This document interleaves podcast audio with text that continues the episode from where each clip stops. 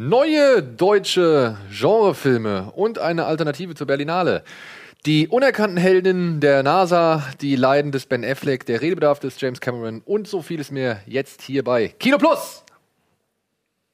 Kino Plus, euer liebstes Kinomagazin, wird euch präsentiert von der UCI Unlimited Card.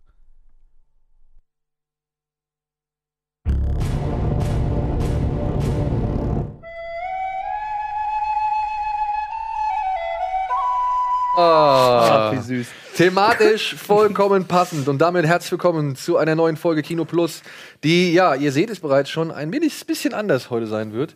Denn ähm, der liebe Etienne ist entweder krank oder auf dem Weg zum Deutschen Fernsehpreis. Oder kein Bock.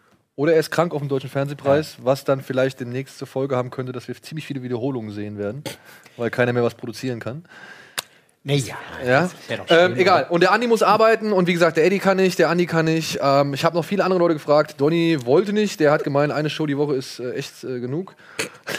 Der schafft es echt, dass seine Gäste sich immer wohler fühlen. ne? Wahnsinn, oder? Also ich, war, ich bin auf der Straße gewesen. Ich habe Leute gefragt, ey, hast du nicht Bock? Ich war im Supermarkt, habe die Dame an der Kasse, die hatte keine Pause.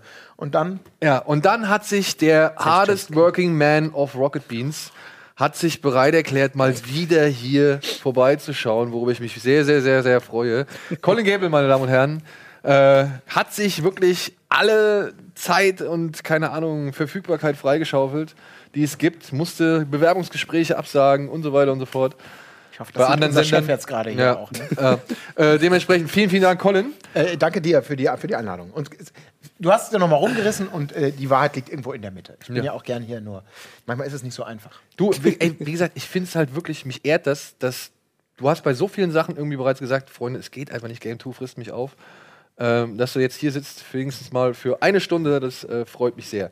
Aber wir haben noch einen anderen netten jungen Mann zu Gast äh, und unsere aufmerksamen Zuschauer kennen ihn vielleicht. Denn er war schon mal da, zusammen mit seinem Kollegen Chris, der Paul Hello, hello. von Schön, der. Genrenale, ein kleines Festival für deutsche Genrefilme, das meistens immer parallel zur Berlinale stattfindet in Berlin, ähm, hat sich bereit erklärt, heute mal wieder vorbeizuschauen, denn ja, die nächste Genrenale steht an. Was für ein Zufall. Und äh, da ist einiges geplant, aber da kommen wir später noch drauf zu sprechen. Äh, dementsprechend machen wir jetzt erstmal Vollgas, denn die Show ist vollgepackt. Wir werden nachher noch ein bisschen so hier die Plätze tauschen. Colin muss halt leider wieder in den Game 2 Betrieb einsteigen, irgendwann im Laufe Ja, des ja, äh, ist, äh, Programmes. hart. Deswegen, mich auf, Sehr hartes Leben, hast, ja, so Ja. on, on the edge. deswegen werden wir ähm, ein bisschen die Besetzung durchtauschen in der zweiten Hälfte. Aber nichtsdestotrotz wollen wir jetzt mal anfangen mit. Was hast du als letztes gesehen? Soll ich es zuerst beantworten? Oder Paul? Nee, be beantworte du erstmal. Ich muss erst mal überlegen, was habe ich denn wirklich als letztes gesehen, weil ich so viel gesehen habe in den letzten Tagen.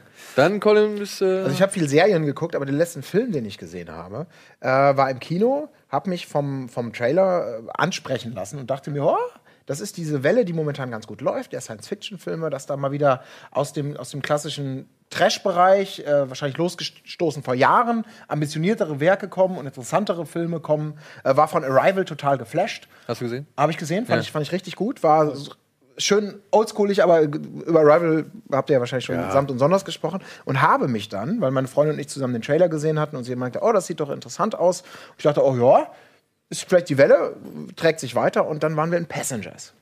Und da war ich dann doch nicht so begeistert, halt sondern bis ne? enttäuscht. Ist halt nicht Arrival. Äh, Ja, das ist natürlich, ist das, kann man sagen, das ist allein schon in, in, der, in der Vorstellung Äpfel- und Birnen-Vergleich. Ja. Aber ich war auch unabhängig davon. Ähm, es war witzig, dass der, der Trailer mir ein ganz anderes Gefühl gegeben hat von dem, was mich da erwarten würde. Ja. Und was ich dann bekommen habe, war mir einfach war sowas von zwischen den Stühlen irgendwie, zwischen irgendwie, am Ende des Tages war es dann doch eine dreuge Geschichte mit einer standard runtergerotzten Liebesgeschichte. Ähm, das Raumschiff, diese ganze Problematik, alles, was man da hätte bauen können und dieser Style, das ist ja sowas, was Arrival auch wieder geschafft hat. Diese, äh, dieses, was ich liebe, das, das ist dieses, diese Oldschool-Art zu filmen, sich Zeit zu lassen. Allein diese ganze Geschichte mit das Reduktion, erste Mal ja. da rein. Ja, und das geil. wird einfach stundenlang, wo wahrscheinlich jeder, jeder, ähm, jeder Blockbuster-Produzent sagen würde, cut, cut, cut, das müssen wir alles schneiden, das muss kurz und schnell und dann muss die erste Explosion. Aber das nimmt einen so mit und hat voll, ist für mich voll aufgegangen. Und Passengers hat so im Trailer für mich manchmal auch dieses Feeling produziert, so eine Ruhe, dieses 2001-Feeling, das, das, das Raumschiff ist so der Star, Ja. der Flair, die Musik, all das, was da so zusammenspielt. Und das, Das ist für mich nicht war Aber war das nicht- Ja, kann man auch so sagen. Aber Aber das war's, ne? Also ich, Ja. ich persönlich, ich fand halt Passengers wirklich, also mir, mir hat der Spaß gemacht im Kino, bis auf die letzte Mhm. halbe Stunde, wo ich mir so dachte, wirk.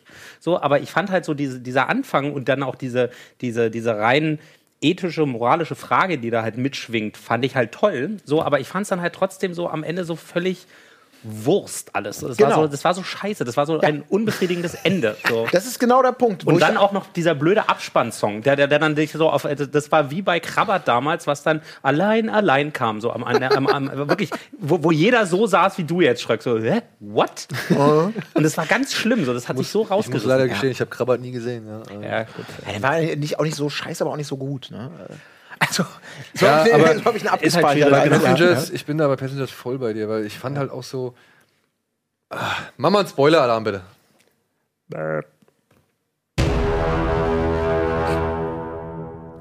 Ich meine, er, er sitzt da am Anfang. Es ist eine Scheißsituation. Ich kann es ja vollkommen verstehen. Ne? Ähm, du bist an diesem Raumschiff, du bist 90 Jahre zu früh aufgewacht, dein Leben wirst du wahrscheinlich entweder auf dieser Kiste verbringen oder du wirst halt, keine Ahnung, vorher irgendwie einen anderen Ausstieg wählen. So, ja? Vielleicht. Aber sich dann da hinzusetzen und sagen, wecke ich sie jetzt auf, so, ja, wecke ich sie jetzt nicht auf und bla bla bla. Wo ich mir denke, so, du wirst sie aufwecken, ja, weil sonst ist der Film entweder im Trailer komplett falsch gewesen oder äh, du hast halt nur Moon 2 auf dem Raumschiff, so gesehen, ja. Und ich finde, Moon hat gezeigt, es geht auch, sag ich mal, eher alleine. Oder Solaris zum Beispiel, auch wenn der jetzt vielleicht für den einen oder anderen ziemlich verkopft ist. Aber dann sitzt er da und überlegt so und weckt sie auf. Und ich denke mir so, ja, okay, du wächst sie auf. Was erwartest du jetzt, wenn sie irgendwie davon erfährt, dass du sie aufgewächst hast? Ja. Ja, und ich denke mir halt so, ja, dann wird es Ärger geben. Was passiert? Er weckt sie auf, es funktioniert, sie erfährt davon und es gibt Ärger. Ihr könnt euch aus dem Weg gehen. Ja, so, wo ich mir denke, ja, aber wo ist denn jetzt der Konflikt? So, wo ist Ge- jetzt Das ist genau der Punkt. Das alles hat darauf abgezielt, auf diese, diese Grundsatzfrage, was würdest du machen, was Genau. passiert, wenn man es macht. Und das war, ist ja auch nicht unspannend. Daraus kann man ja einen spannenden Film machen. Aber der gesamte Konflikt, wenn ich mich jetzt erinnere, bestand dann nach dem Aufwecken nur noch darin, sie nähern sich an, äh, dann kommt es raus, dann besteht es nur noch darin, dass er immer eigentlich gar nichts mehr tut. Ja. Sondern einfach nur noch guckt und darauf reagiert, dass Jennifer Lawrence irgendwie zwei, dreimal gut gespielt ausrasten darf, sich da die Hörner abstoßen, den Ärger abmildern, dann kommt irgendein Konflikt, den man nur gemeinsam lösen kann und dann werden sie wieder zusammengeschweißt. Und dann lebten sie glücklich, bis das Raumschiff äh, sie ins, ins, ins whatever, bis sie gestorben sind. Genau. Und das, da habt ihr ja nichts draus gemacht. Ja, also es gab ja nicht mal einen spannenden Dialog zwischen den beiden, sondern eher nur wie so ein geprügelter Hund immer, ja, du hast recht, tut mir leid, du hast recht, tut mir leid. Und sie, ja, du doofer Typ, du doofer Typ. Und dann irgendwann war sie nicht mehr sauer. Und, Und es wäre es wär so einfach gewesen, hätten sie Hätte ich auch einfach. spielen können. Ja, voll. Es wäre so einfach gewesen, hätten sie einfach das zweite Drittel zum ersten Drittel gemacht Mhm. und dann in der Rückblende gezeigt, wie er quasi allein durchs Raumschiff irrt und dann mit sich hadert irgendwie, Mhm. dass er sie aufwecken will. So, Alter, ja? Schreck, wir sollten dich als Drehbuchautor Na, aber ich mein, Nein, mal- wirklich. Aber Ja. ehrlich, ich denke mir so, wenn ich jetzt hier sitze und sowas irgendwie mir denke, das müssen doch Leute, die das irgendwie studiert und gelernt und jahrelang machen, warum, Ja, warum verstehen die das nicht? Ja, du, das ist aber, also das, das kannst du dir bei so vielen Filmen diese Frage stellen, wo du dir so denkst, von wegen, äh, man muss doch sehen, dass es nicht klappt, dass, dass, dass da irgendwas, also ich, mir fällt jetzt blöderweise kein anderes Beispiel ein, wo es so ganz offensichtlich ist, dass da was, wo da ein Problem ist. Und ich frage mich das natürlich auch immer so, wenn, wenn du dir so Filme anguckst und denkst dir, come on, wie absurd und hanebüchend ist denn das? So, und, ähm, und das hätte man so einfach machen können. So, also es gibt unzählige Beispiele und es ist, glaube ich, manchmal einfach, also ich kenne es ja selber, ich bin selber ja Filmemacher oder äh, Produzent, ähm, Produktion studiert und ich weiß, dass man irgendwann in so einem Projekt so tief reinkommt, dass man halt einfach, einfach nichts mehr sieht. So, du bist dann auch irgendwann, du bist dann einfach blind. So. Aber in dem Fall, glaube ich, da, ich meine, da war das ja schon am Reißbrett klar, oder? eigentlich- also da muss man doch, Na, ich hab auch das gehört, dass schon der- viele Leute haben reingespuckt und es wurde geändert und Ja, wurde Ich habe halt gehört, so, so, so sah oder sich der Film ich an. habe halt gelesen, ich meine, es war bei Reddit, ne? Ich, ich will jetzt nicht den Wahrheitsgehalt dieser, dieser, sag ich mal, äh, Seite oder beziehungsweise dieses Artikels irgendwie ähm, auf die hohe Goldwaage legen, so, aber da stand halt irgendwie drin, er hätte mal ein Drehbuch, da gab es einen jungen Mann, der einen Drehbuchentwurf gelesen hatte, Mhm. wo am Ende die halt alle Schlafenden irgendwie ins All schießen, so. Wo ich mir Mhm. dachte, okay, das ist ja vielleicht eigentlich noch ganz geil. ja, das hätte man vielleicht irgendwie, da hätte ich gern gewusst, wie da irgendwie das wieder auf hingearbeitet wird, so. Ja. Es kann ja auch der Rosenkrieg im All dann sein. Es kann, also, Ja, ich, das wäre geil. Sie nehmen das Schiff, ja. um sich gegenseitig richtig fertig zu machen. Wir können den Spoiler-Alarm jetzt, glaube ich, auch wegmachen. also, das ist aber es, es wirkte tatsächlich genauso wie, also gar nicht, weiß ich nicht, ob Betriebsbild, ich hab da kann, kann, ich, kann ich gar nicht sagen, ich kenne die Geschichte auch nicht, aber wirklich so, man, jemand hatte eine gute Grundidee und hatte die vielleicht auch gut umrissen und dann kommt plötzlich, wir müssen Ja, aber noch das. Ja. Und dann müssen wir eigentlich noch das, sonst funktioniert es nicht. Und wir man- müssen auf jeden Fall noch richtig viele Effekte ins Finale Genau. bauen. Ja, so. Und Ey, und Alter, dieses wir, und wir haben noch richtig Geld übrig. Ja. Komm, was machen wir? Bam, ich habe die damit Idee. alle zufrieden sind. Alle, Ja. die, ne, der, der Typ denkt, ja geil, sie denkt, oh, wie romantisch. Und am weil, Ende weil die wurde beiden an sich sind ja ganz, ganz, ganz Die ganz sind cool. ja die haben cool. gute Die sind halt genau. einfach, die sind halt wie dieses Raumschiff, sind sie einfach verschenkt in diesem Film. Ja, voll. So. Ja. Ja. Paul, ich, Ja. wir müssen mal weitermachen. Was- Alles gut. Was habe ich geguckt? Ähm, ich habe in let- letzter Zeit sehr viele genrenale Filme geguckt. Ja, okay. Äh, Dann, zwar dann müssen wir darauf später zu sprechen kommen. Können wir äh, später zu sprechen kommen, genau. Aber Und der letzte so. Und ich habe aber auch Passengers geguckt. Ähm, habe ich denn noch geguckt? Ich ich habe letzten, also ich, ich hole gerade sozusagen das letzte Jahr nach, weil ich bin letztes Jahr Papa geworden und hatte dann einfach gar keine Zeit mehr, irgendwas zu gucken. Und deswegen gucke ich jetzt gerade extrem viel nach. So, aber ähm, deswegen Fertig sein. Passengers. Ja. Okay, haben wir auch lang genug geredet. Dann können wir da, glaube ich, auch direkt schon weitermachen mit unserer kleinen, aber feinen Kategorie billig oder willig.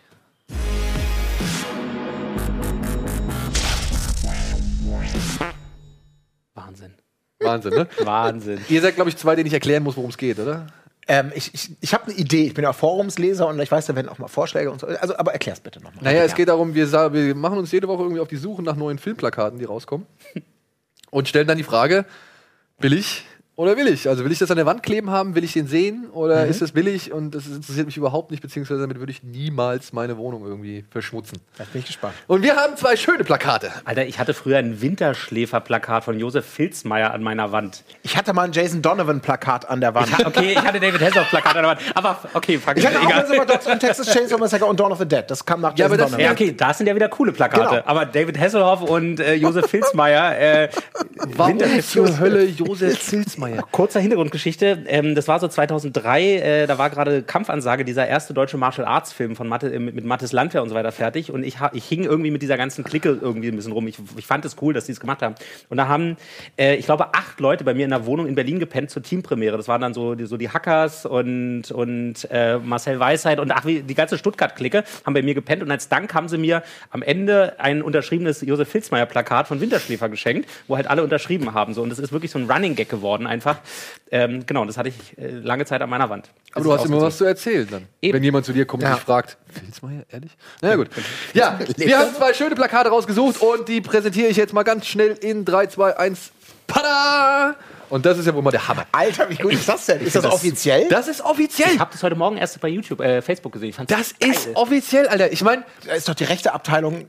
Naja, Läuft doch ich, Sturm, ich, ich oder weiß nicht? gar nicht, ob Apo- Apocalypse Now nicht auch bei Warner ist, weil der Film ist ja, Ah, von okay. Warner. Geil, und äh, wenn Apocalypse Now oder Apocalypse Now, wie man es jetzt nennen kann, ähm, ja, wenn der bei Warner liegt, dann ist es auf jeden Fall ein riesengroßer Schachzug. Also ich find's, ich find's geil. Ich, aber das ist halt, man muss jetzt dazu sagen, ne, meine Liebe für Apocalypse Now ist halt auch dementsprechend ultra hoch. So, das ist einer meiner absoluten Lieblingsfilme.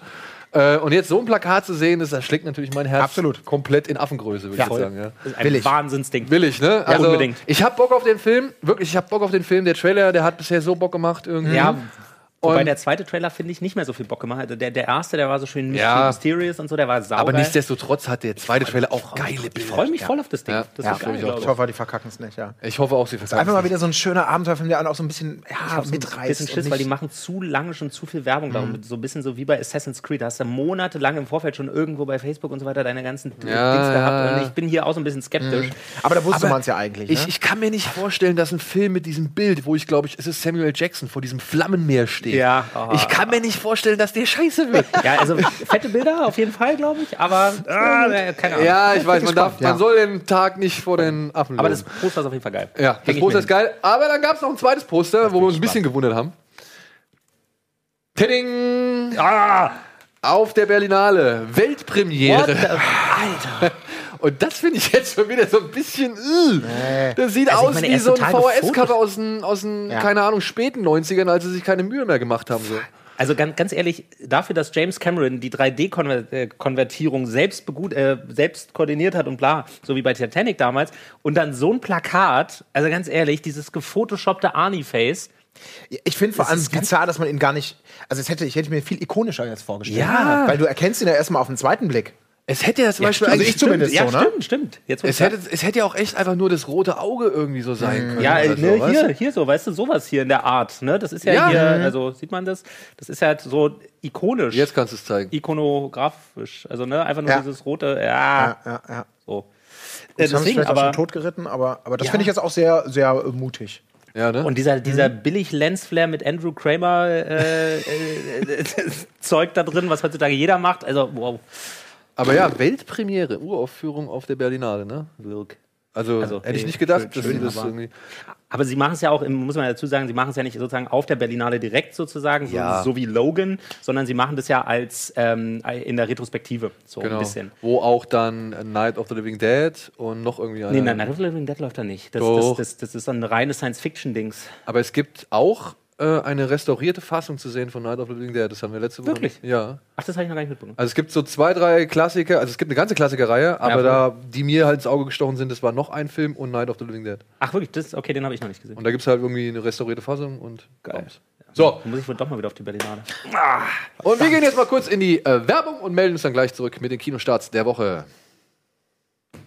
Kino Plus, euer liebstes Kinomagazin, wird euch präsentiert von der UCI Unlimited Card.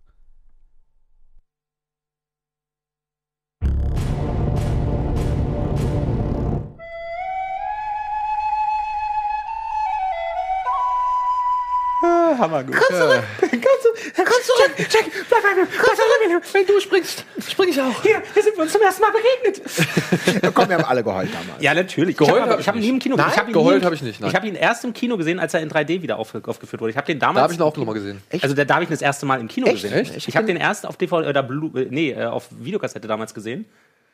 So, also ich habe den, ich habe ich hab den so boykottiert. Ich, hatte Nee, ich erzähle, ich, ich, hab den, ich wollte den auch, ich habe den lange Zeit boykottiert, aber der lief ja auch lange Zeit im Kino. Ne? Das ist ja, Also, un also du hast ihn unglaublich. ursprünglich im Kino boykottiert in der ersten Phase. In der ersten Phase, weil Okay. alle so, oh Leo, oh Leo. oh. Und ich habe den schon, ich, hab, ich muss sagen, ich habe Leonardo DiCaprio nach ähm, Romeo und Julia, habe ich ein bisschen gehasst. Ja. Weil er ging mir, nicht? Ey, es ging mir so auf den Zeiger, der Hype um den so, ja. Und alle, ja, der ist so süß. Und, äh. und dann hatte ich noch eine Freundin, oder damals war ich mit einer Freundin zusammen, die noch meinte, oh, das ist so erotisch, wenn der da irgendwie äh, Kate zeichnet und dann so hochguckt, so, ja. was James gedacht, Cameron gezeichnet hat. äh, wo ich mir gedacht habe, ey, weißt du was, nee. Fick Du hast, dich, da, Leo, du hast da längst die Hardcore-Abteilung entdeckt. Ja, so, ich- fick dich, Leo. Nee, ich habe keinen Bock auf deinen Schiffsuntergangsfilm. So, vor allem das Schiff geht unter. Ich weiß doch eh, was passiert. Ja, Ja, Das war, Tim, das waren die Argumente damals Ja, von ganz vielen. Ey, total Überraschungsabend. Ich weiß doch, dass das Schiff untergeht. Ja. So, äh, ja okay. Und dann alles hat mich klar. aber eine sehr, sehr gute Freundin, meine, ich sag mal meine damals, damalig beste Freundin, aber wirklich einfach Kumpel, die hat mich da mit reingezogen, ja. Und ich muss sagen, ich war echt beeindruckt. Ich war wirklich echt beeindruckt. Ich habe mich voll geärgert, dass ich den nicht im Kino geguckt habe. Ja. Ich war so froh, dass ich ihn dann geguckt Ja. habe.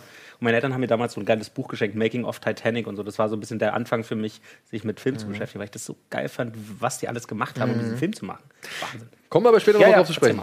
Und jetzt erstmal, weil wir jetzt richtig viele Filme heute am Start haben, äh, die Kinostarts der Woche. Die Russen haben einen Spionagesatelliten, der Fotos von Gott weiß was macht. Bringen Sie uns darauf, Harrison. Wir können kein Weltraumprogramm rechtfertigen, das nichts in den Weltraum befördert.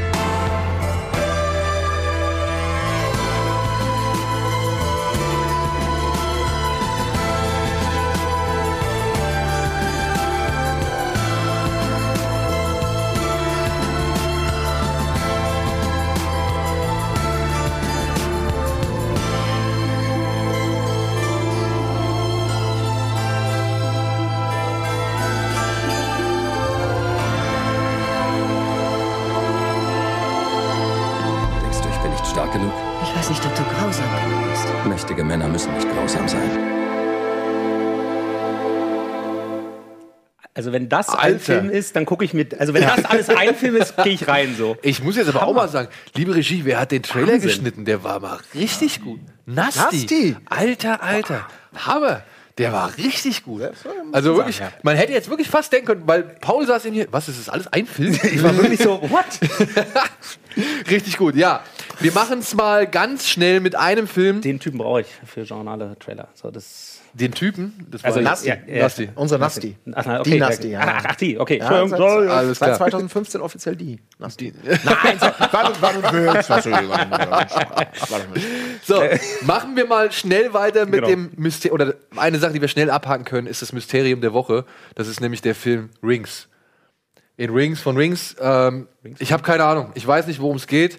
Es soll wohl um eine junge Dame gehen, äh, eine. Studentin, die halt jetzt wieder mal in ja den Genuss dieses Videos kommt mit dem kleinen Mädchen Samara.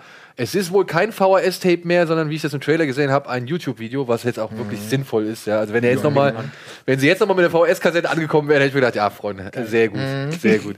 Ja, was soll ich sagen? Rings wurde original ein einziges Mal in Deutschland in der Pressevorführung gezeigt. Das war irgendwie diese Woche, ich glaube am Dienstag, um 10 Uhr in Berlin. Das war die einzige Pressevorführung deutschlandweit. Und da kam äh, sie kam dann aus der Leinwand raus. Ja, wahrscheinlich. Und es gab ein Embargo bis Mittwoch. Und er startet heute. Und er startet heute. Okay, ich glaube, der wird Hast gut. du von irgendwem irgendwas dazu gehört? Gar nichts. Also das Gar kann nichts. jetzt bedeuten, der Film ist so genial, dass das, dass das super spontan Genau, irgendwie it schön low. Genau, Genau. wachsen soll. Oder er ist so scheiße, dass man so große Angst davor hat. ich tippe aufs Ich befürchte Erste. Zweiteres. Ja, aber nee, aber äh, du weißt auch nichts. Also, weiß- ich jetzt weiß gar du ja, nichts. dürftest du es ja sagen, wenn du was weißt. Ich habe keine Ahnung. Also ich kann Stimmt, wirklich jetzt nichts dazu sagen. Aber warst du da? Nein. Also, also Nein. nee, logischerweise, ansonsten könntest du ja was sagen. Ich fahre nicht irgendwie dienstags morgens äh, für eine PV nach Berlin so. Das, also, Im Moment. Es sei denn, ich habe im Anschluss ein Interview oder sonst irgendwas. Aber ja, aber ähm, tut mir leid, das, das nicht. Also die Dame, wie gesagt, die sieht das Video und dann melden sich halt die Zeichen. Sie machen im Trailer jetzt auch klar, was an welchem Tag passiert. Das finde ich auch sehr clever, muss man mal sagen. Ich glaube, es gibt noch einen Flugzeugabsturz, der so ein bisschen an Final Destination erinnert. Ja, das konnte man jetzt vielleicht auch noch da irgendwie sehen. Und Ja gut, also es wirkt ehrlich gesagt wie ein, wie ein vom Trailer her könnte man sagen, habe ich alles schon mal gesehen. Ja. Äh, ein Remake der, der Urgeschichte. Wenn du das Video guckst, hast du noch sieben Tage, dann bist du tot. genau. Und sonst kommst du mal und hol dich in ihr feuchtes Grab. Und äh, wie lange ist das mittlerweile her?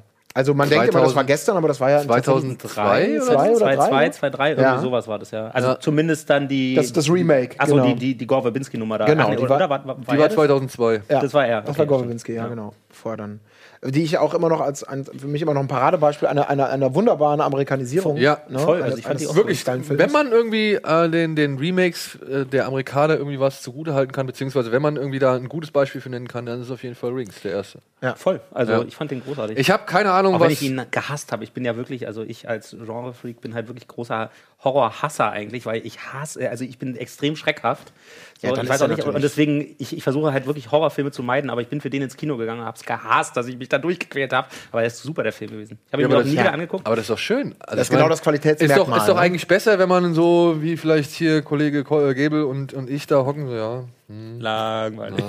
ja. Ah, Ja, okay. ich, ich gehe da voll mit, deswegen, ich bin da. Ich, Aber das ist doch schön. Ja, aber genau das, das will man ja auch haben. Und das Ja, ist ja genau, genau, das, wo man dann Für selber sagt, sind boah, Filme super. gemacht. Du, ich glaube ja, ich sag ja auch immer, ne, bei diesen ganzen neuen Gruselfilmen, so die ganzen Blumhouse Productions und so weiter, da darf man auch wirklich nicht mehr mit irgendwie dem Auge des, des erfahrenen Horrorguckers irgendwie Mhm. drangehen, weil wenn da irgendwie ein 16-Jähriger sich reinschummelt oder beziehungsweise wenn sich dann ein 15, nee, oder 14-Jähriger sich reinschummelt, sage ich mal, weil er ab 16 ist, oder ein 16-Jähriger, einen 18-Jährigen oder so, ich glaube, für die ist das alles noch relativ cool beziehungsweise wirkungsvoll so. Und wenn sie es nicht cool finden, dann freut mich das natürlich auch, weil sie dann halt wirklich, sage ich mal, sagen, okay, das ist vielleicht hier und da ein bisschen zu formelhaft, aber ich glaube auch Rings wird sein Publikum finden. Ich war eh, eh überrascht, äh, Split, der neue von M. Night Shyamalan, ist ja hier in Deutschland läuft, auch läuft wahnsinnig gut. sensationell gestartet, genau wie in Amerika so. Finde ich gut, freut mich für, Taugt- für einen taugt der Shyamalan. was ganz kurz? Der ist okay, der ist Ja. halt, äh, sag ich mal, in Einzel, also so was die Story angeht, schon eher ein bisschen Genre-Standard. Mhm. Aber was die Performances angeht von den beiden Hauptcharakteren und halt vor allem von, von ähm, James. James M. McAvoy, so, ist ja. der halt schon Okay. überdurchschnittlich so. Ja? Also McAvoy ist halt sehr, sehr gut. Der Film ist halt eher so ein bisschen lower. Ja, das aber es gibt auch Leute, ja. ich habe über Twitter habe ich wirklich viele Leute irgendwie oder haben mir einige Leute geschrieben, dass sie halt beim Ende da gibt es so eine kleine Überraschung. Ich will jetzt das Wort Twist nicht sagen, weil es nicht für mich so ein richtiger Twist ist.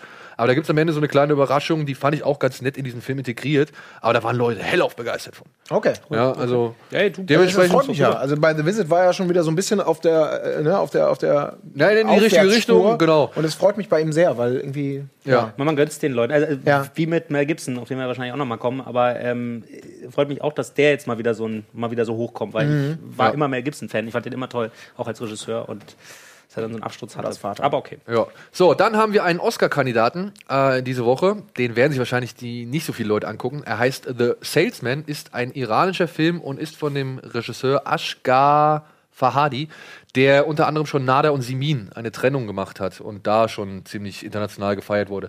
Hier geht es um ein Ehepaar, die so ein bisschen kulturell eher aufgeschlossen sind. Die haben so eine irgendwie Laientheatergruppe, die äh, Tod eines Handlungsreisenden irgendwie besprechen und auseinandernehmen. Die verlieren aber ihre Wohnung und suchen jetzt quasi eine neue Wohnung und werden dann quasi von einem Freund in ein neues Heim vermittelt. Problem bei der Sache ist wohl, ähm, das ist jetzt so die offizielle Beschreibung, die ich gelesen habe. Ich habe den Film leider noch nicht gesehen, obwohl er mir mehrfach ans Herz gelegt worden ist. Dass die Wohnung, in die sie einziehen, die gehörte wohl eben einer Prostituierten früher. Und das hat zur Folge, dass jetzt die Frau eines Abends oder eines Tages halt überfallen wird in dieser Wohnung. Ja. Was da genau passiert, das sieht man wohl nicht, aber sie möchte partout nicht zur Polizei gehen. Und daraufhin fühlt sich halt ihr Mann berufen, quasi zur Rache so ein bisschen zu streiten. Also er will da auf jeden Fall den Mann finden, der seiner Frau das angetan hat und ihn zur Strecke bringen. Und dann soll halt so dieses Problem dabei entstehen, so wie halt auch zum Beispiel bei Tod eines Handlungsreisen oder so diese typischen Geschichten, wo man halt merkt, der Typ will eigentlich das Richtige, schadet aber sich und seinem Umfeld eigentlich nur selbst. So habe ich das irgendwie mitbekommen. Also dieses, dieses klassische, so, ja, die Rache frisst alles auf oder, oder so, so dieses, dieses, dieses, ja, diese Beharrlichkeit und die Vergeltung und sonst irgendwas, die halt wirklich eine Familie in Ruin treibt. Wie gesagt, ich habe ihn noch nicht gesehen, der Regisseur bzw. der Film ist für den Auslands-Oscar nominiert. Aber er kann nicht Aber hinfahren, er ne? kann jetzt nicht hinfahren. einreisen. Wegen der trump Äh, wegen des, das- äh, ja, wegen der ja. Trump-Ban-Geschichte. Und äh, hat jetzt auch gesagt, er boykottiert das. Ich bin gespannt. Ich glaube, das, wird, ähm, ist so ein bisschen der schon letztendliche Steinesanzug. Bonus, der dem Film quasi den Auslands-Oscar dann geben Ja, wird, das- auch, das äh, kriegen wird. Also ich glaube, das wird, da will man ein Zeichen setzen oder sonst irgendwas. Was jetzt auch nicht schlimm ist, weil der Film kriegt wirklich gute Kritiken. Was so. dann aber für Toni Erdmann wieder schade ist und für den deutschen Film. Aber ich bin da ja eh ein bisschen gespalten, was das Thema angeht. Aber Ja, aber es ist halt wieder, ähm, ich meine, ist doch klar. Die Iraner freuen sich, dass sie einen Film bei den Oscars Klar. haben. Wir freuen uns, dass wir einen Film bei den Oscars haben. Ähm, ich finde es halt schade, wenn es jetzt quasi so politisch ein bisschen beeinflusst ist und man nicht am Ende sagen kann, okay, der ist vielleicht besser, weil das und das. Oder der ist vielleicht besser, weil das und das das. sind die Oscars nie. Ich Ja. wollte gerade sagen, die Frage stellt sich ja nun bei also, jeder. Es geht ja nie um die Qualität. Also, das, das war damals ja. 12 12 Years a Slave, hat auch nur gewonnen, weil, weil, er halt das, das, das Sklaventhema aufgebaut hat. Meine Meinung. Ja. Aber ich finde es spannend, also wenn der das tatsächlich schafft, und das ist ja, das, das, ich, das ist ja so, ähm, diese, diesen Kulturkreis reinzubringen, in so eine, in so eine, in Anführungsstrichen auf dem Papier könnte man sagen, wenn es wahrscheinlich in zwei Sätzen fasst, ist es ein klassischer Rape and Revenge-Film. genau. Ist es halt natürlich gar nicht, klar. Aber äh, das, das in diesem, in diesem, in diesem Lokalkolorit zu verankern, das kann natürlich total spannend sein. Also wenn, wenn das genutzt allem- wird, um das genau, individuell zu erzählen. Das habe ich halt auch ja gelesen, dass der Regisseur, wie halt auch schon bei Nada Simin, nicht nur halt das, das Einzelschicksal von diesen Personen irgendwie aufgreift, sondern halt auch gleichzeitig vom Leben im Iran Ja. irgendwie ein sehr gutes Bild vermittelt. So, ja? Mhm. Also ich bin gespannt, ich werde mir den auf jeden Fall noch angucken. Nada Simin Mhm. habe ich auch, den gibt es glaube ich bei Netflix, ähm, den habe ich auch auf meine Liste gepackt und so. Also ich bin da wirklich interessiert dran. So, dann machen wir schnell weiter. Ein Film, der wahrscheinlich sehr, sehr, sehr, sehr, sehr, sehr, sehr unter dem Radar läuft, weil er halt nur von, dem, ähm, von unseren Freunden von Dropout Cinema quasi nur in kleinen so, hm. Stück, in kleiner Kopienzahl ähm, an den Start gebracht wird, ist The Eyes of My Mother. Ein Film, sage ich mal, den ich auch wirklich nur Freunden des sehr, sehr intensiven beziehungsweise schrägen Kinos empfehlen kann. Also wer, sag ich mal, auf harten Tobak steht, für den ist dieser Film geeignet. Alle anderen würde ich davon abraten. Ähm, er lief letztes Jahr auf dem Fantasy Filmfest, wurde mit mir schon, also wurde mir damals mit den Worten, ey, das ist auf jeden Fall der Sicko-Film des Festivals, äh, äh, schmackhaft gemacht. Ich konnte ihn dann, dank eines Screeners, konnte ich ihn sehen. Und es geht um ein junges Mädchen, die wächst ein bisschen autark auf in ihrer, sag ich mal, auf ihrer Farm, auf ihrem Landhaus zusammen mit, ihrem, mit ihrer Mutter und ihrem Vater. Und ich, ich fange halt nur mal, ich versuche mal nur mal so ein, ein, eine Szene zu ähm, verdeutlichen. Am Anfang sieht man halt, wie die Mutter und sie zusammen halt einen Kuhkopf sezieren, beziehungsweise so ein Auge auseinandernehmen und die, äh, die Mutter ihr erklärt, dass das Kuhauge quasi dem menschlichen Auge mit am nächsten ist. So, ja? Und so beginnt dieser Film. Ähm, und dann kommt halt ein Mann und bringt halt die Mutter um. Das ist wirklich der Anfang des Films. Das sind so die ersten fünf Minuten. Aber der Vater kann es halt, schafft es halt, diesen Mann zu überwältigen. Und, naja, es geht dann halt damit los. Der Film beginnt damit, dass die Tochter und der Vater diesen Typ halt mit zugenähten Augen, rausgerissenem Kehlkopf und angekettet in ihrer Scheune halten. Und das setzt sich halt auch nach dem Tod des Vaters fort. Das ist jetzt so, wie gesagt, ungefähr das erste Drittel ungefähr. Ah, perfekt. Und dann gibt es halt noch zwei weitere Drittel und es wird halt immer fieser, immer schräger und es gibt, also wirklich, das ist so ein Film, der gräbt dir irgendwo in den Eingeweiden ganz langsam rum so und du, du merkst halt so langsam irgendwie eigentlich die Schrecken, die dahinter stecken. Ja, es ist nicht so ein offensichtlicher grafischer Film, sondern es ist schon eher schizo, schräg, Psyche angreifend. So, Okay. ja. ähm, ist jetzt aber auch nicht der allerkrasseste Film aller Zeiten oder so, das möchte ich gar nicht sagen. Aber wer halt so ein Faible hat für Filme, die so ein bisschen an, anders sind, weiß ich nicht, die so in die Richtung Mann beißt Hund gehen, Irreversible oder hier der Typ mit dem Schwein, wie hieß der nochmal? Egal. Ähm, Schweinchen Babe. nee, nicht Schweinchen Babe, aber Der Typ mit dem Schwein. oder es gibt so einen Film, wie heißt der denn? Da geht's die ganze Zeit, da zeigen sie eigentlich nur eine Leiche, die halt langsam verfällt im Zeitraffer. Ich war Nemesis. Oh Mann, verdammt, mein Gedächtnis. Egal. Aber es ist eher so für den abseitigen ne? Geschmack. Aber es klingt äh, interessant. Ich mag, ich bin da ja immer mal für zu haben. Ja, Also und auch halt konsequent in Schwarz-Weiß gefilmt. So. Und Ja. äh, Weißt, Hund muss man wieder ja, Mann bei Hund. Ist leider so ein, kann man immer wieder nur ans, ans Ja, Herz legen, Leuten. ne? Ja, ich habe halt, ich habe ja so meine, meine, ich habe ja so bei Letterboxd habe ich so eine Sick and Disturbing List, wo halt so diese ganzen Filme draufgehen, die halt so ein bisschen irgendwie, die den Glauben an die Menschheit rauben, möchte ich mal sagen. Und ich glaube, Eyes of a Mother, ich werde mir den nochmal angucken und vielleicht hat er es auch auf diese Liste verdient. So. Taube. Ja, so, Vogel dann im geht's grauen weiter. Nein, aber, aber da, ist, da, ist, da sind halt so Sachen drauf wie, wie Irreversible und so Sachen. Ne? Gleich erstmal schön klein Gregory. Ne? Und viele deut- deutsche Filme, die, die einem Ja. irgendwie den Glauben rauben. Das ist spannend, ja. Also es muss ja nicht immer gut sein, aber es ist. Äh, So, machen wir weiter mit dem Gangsterfilm der Woche. Der kommt nämlich von Ben Affleck und nennt sich Live by Night. Und ist nach Gone Baby Gone ein weiterer Roman von Dennis Lee Hain, den er da verfilmt hat. Also Ben Affleck hat das Drehbuch geschrieben, hat Regie geführt und spielt auch die Hauptrolle. Und Dennis Lee Hain hat halt die Buchvorlage gegeben, äh, gegeben. Wie gesagt, der hat halt Gone Baby Gone geschrieben, aber auch zum Beispiel Shutter Island. Ah, Ja. Und äh, Ben Affleck ist ein riesengroßer Fan von Dennis Lee Hain, weil die beide aus Boston kommen und sich beide halt quasi auch ja schon thematisch öfter mal in ihren Filmen an Boston abgearbeitet haben. So geht's da halt auch um einen Gangster aus Boston, der sich, ähm, wie soll man sagen, der ist, steht so ein bisschen, also ist kein Gangster. Er ist so ein Mann, der ein bisschen ähm, außerhalb des Gesetzes steht, aber nie so wirklich ein wirklicher Gangster sein will. Und der halt irgendwann sich mit der falschen Frau einlässt. Also der fängt halt eine Affäre an mit der eigentlichen Freundin von einem Gangsterboss. ah, Story of my life. Ja. Und Story of your life. Jetzt ist das Problem bei diesem Film. Der Film wurde in Amerika von den Kritiken zerrissen und wurde auch im Kino nicht von den Fans zu schätzen oder von den Zuschauern zu schätzen gewusst. Also der war ein richtiger Flop. Okay. Ja. jetzt kommt die Und Batman-Problematik. ich kann verstehen, warum, weil der Film halt wirklich, du denkst am Anfang, das ist so ein bisschen, so ein bisschen Bonnie und Clyde Miller's Crossing, so, weißt du, so eine fatale Liebesbeziehung, so, ja. Und dann plötzlich wirkt der Film, als wäre es eine Rachegeschichte, ja. Und dann plötzlich macht er wieder so einen Turn und du hast irgendwie echt über die fast die gesamte Laufzeit des Films hast du so eine Aufstiegs- und Fallgeschichte, ja, weil er dann irgendwann noch so ein Rumschmuggel-Imperium aufbaut, so, ja.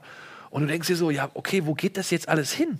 Ja, und plötzlich denkt er wieder, und dann weiß er wieder, okay, ähm, dann, dann spielt noch der Ku Klux Klan spielt noch eine Rolle und religiöse Fanatiker in Form von Elf Fanning und so, ja. Das kommt auch noch alles damit da rein, ja. Und es ist aber nie so wirklich so ein richtiges Epos, weil es halt auch nicht wirklich so lang ist, ja. Und Ben Affleck macht halt auch irgendwie eine komische Entscheidung. Er erzählt halt sau viel über Off-Text, anstatt es zu zeigen. So, Ja, sowas ist echt immer so ein großer, großer Fehler. ja, und ähm, man, da, da im, im Film, das, also im Trailer, das sieht halt aus, als würde es da viel abgehen, aber das ist halt leider irgendwie ein Zwei-Stunden-Film, der sich halt deutlich länger anfühlt. So, ja? Also, Ach. und es ist schade, weil. Es ist wirklich schade, weil die Ausstattung ist super. Ja. Ja. Es gibt eine Verfolgungsjagd, da hat man gesehen im Trailer mit, mit diesen Ford Modell Ts, so, ja. Ähm, das wirkt halt original, als würde Jason Bourne am Steuer hocken, so, ja. Also wirklich, das ist echt gut rasant in Szene gesetzt. Und am Ende gibt es sogar noch so einen geilen Shootout irgendwie, der richtig cool in Szene gesetzt ist. Aber alles. Schade. Ist irgendwie so ein bisschen einfach auseinandergerückt und unfokussiert und zerdehnt so, was ein bisschen schade ist, weil an sich fand ich den Film nicht so schlecht, wie ich ihn immer bei den Kritiken gelesen habe. Mhm. Ja?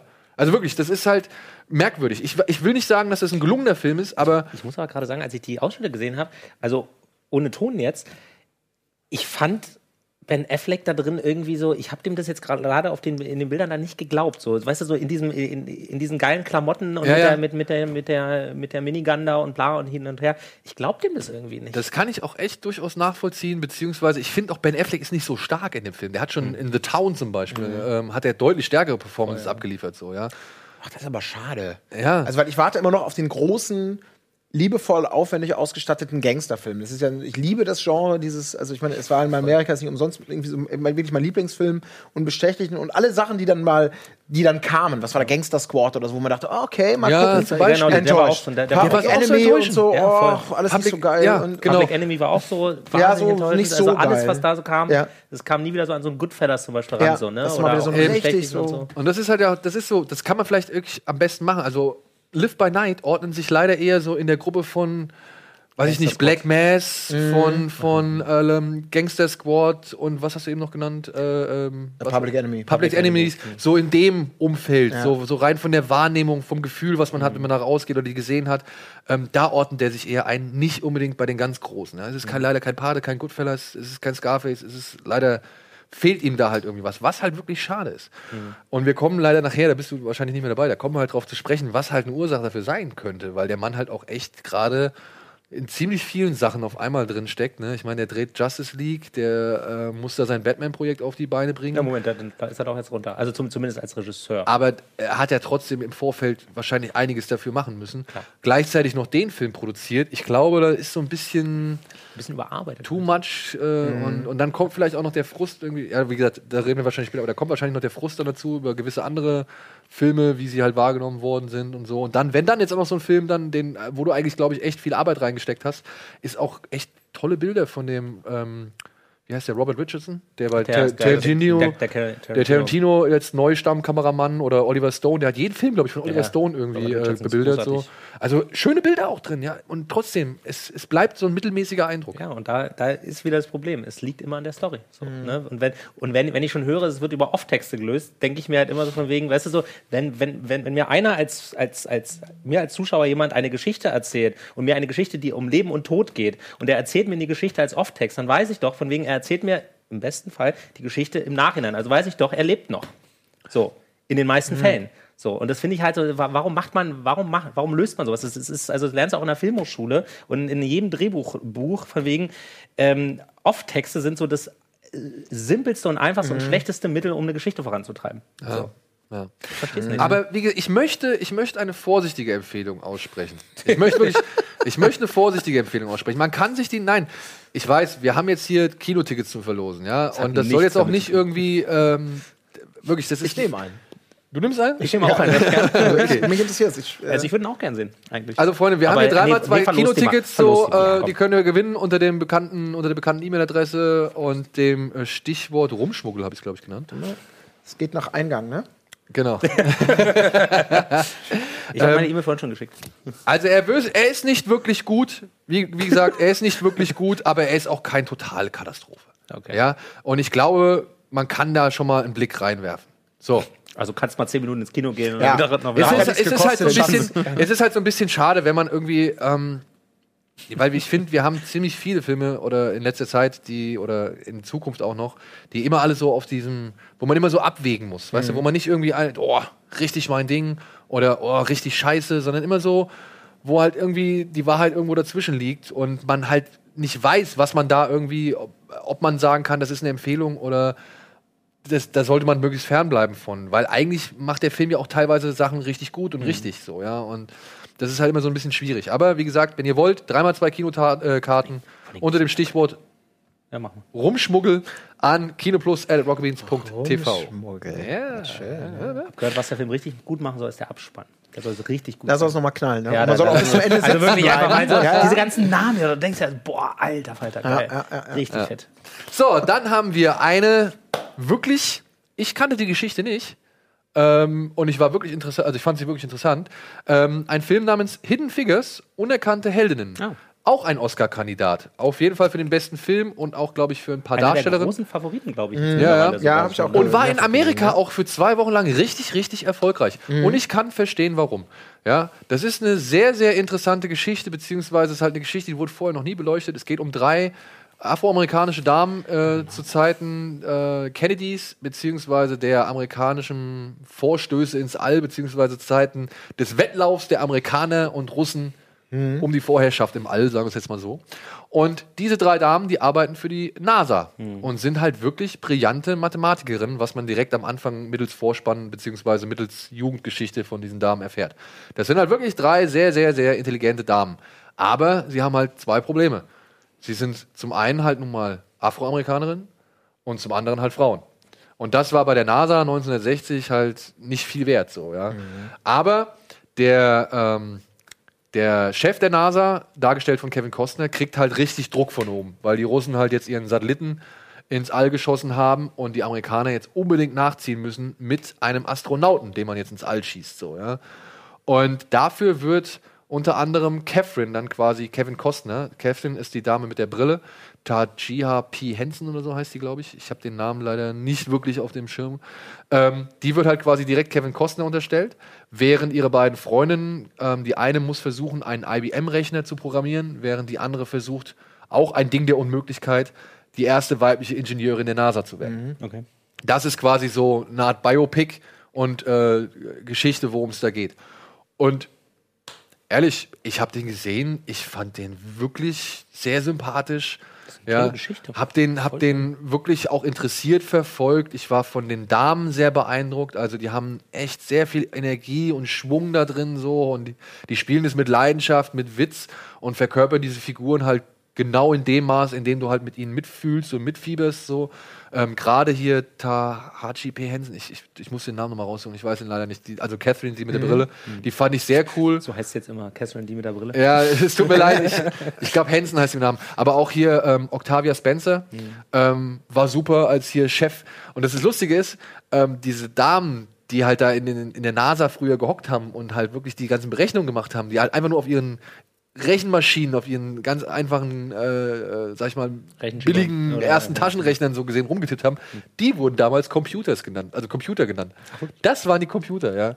Und da gibt's halt so viele Anekdoten irgendwie, die halt den Film halt echt sehenswert und, und lebendig machen. So. Also unter anderem zum Beispiel, das sieht man, glaube ich, im Trailer auch, ähm, haben sie halt ihre IBM-Computer und haben extra Raum dafür. Ja, aber die Tür ist halt zu klein. so, also wirklich ein schöner, optimistischer und, und mutmachender Film, so, der halt ein Kapitel beleuchtet, was man bisher eigentlich nicht kannte.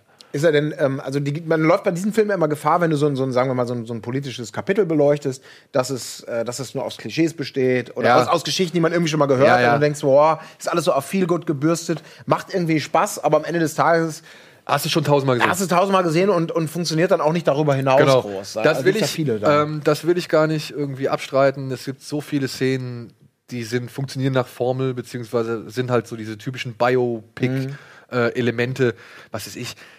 Z- Zum Beispiel, das haben wir bei, bei Bridge of Spies mal so besprochen. Ähm, weißt du, Tom Hanks sitzt am Anfang in der U-Bahn und wird von allen kritisch beäugt, so, oh, das ist der Typ, der den Russen irgendwie verteidigt, so, und alle sind so voll anti und so.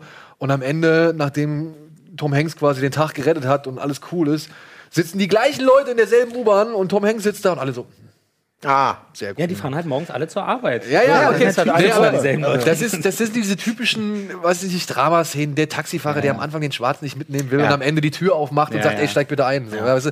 so das, das ist, Ja. davon hast du auch bei Dings, äh, bei, bei Hidden Figures genug von. Es gibt auch so diese ganzen Stereotypen in den Randfiguren, so hier Kirsten Dunst und auch äh, Jim Parsons von Big Bang Theory, die spielen halt so die klassischen Zweifler, Nörgler, was weiß ich. Damit? Echt? Ja, ja. Hab ich gerade nicht.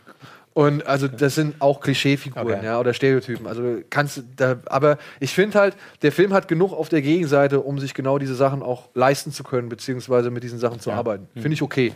Wirklich kann man machen. Der gibt ein gutes Gefühl, wenn du rausgehst und auch hast ein bisschen was dazugelernt, so, oder beziehungsweise hast vielleicht das Interesse ge ähm, gefunden, dich mal mit den Figuren noch ein bisschen weiter auseinanderzusetzen, so, oder wie das damals war. Also ich finde, da macht der Film nicht viel verkehrt. So. Okay.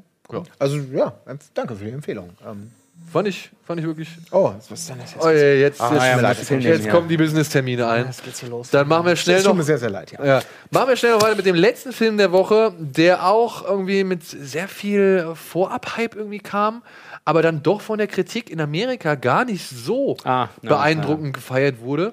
Äh, es ist äh, Billy Lynn's Long Halftime Walk, beziehungsweise wie er auf Deutsch heißt, die irre Heldentour des Billy Lynn.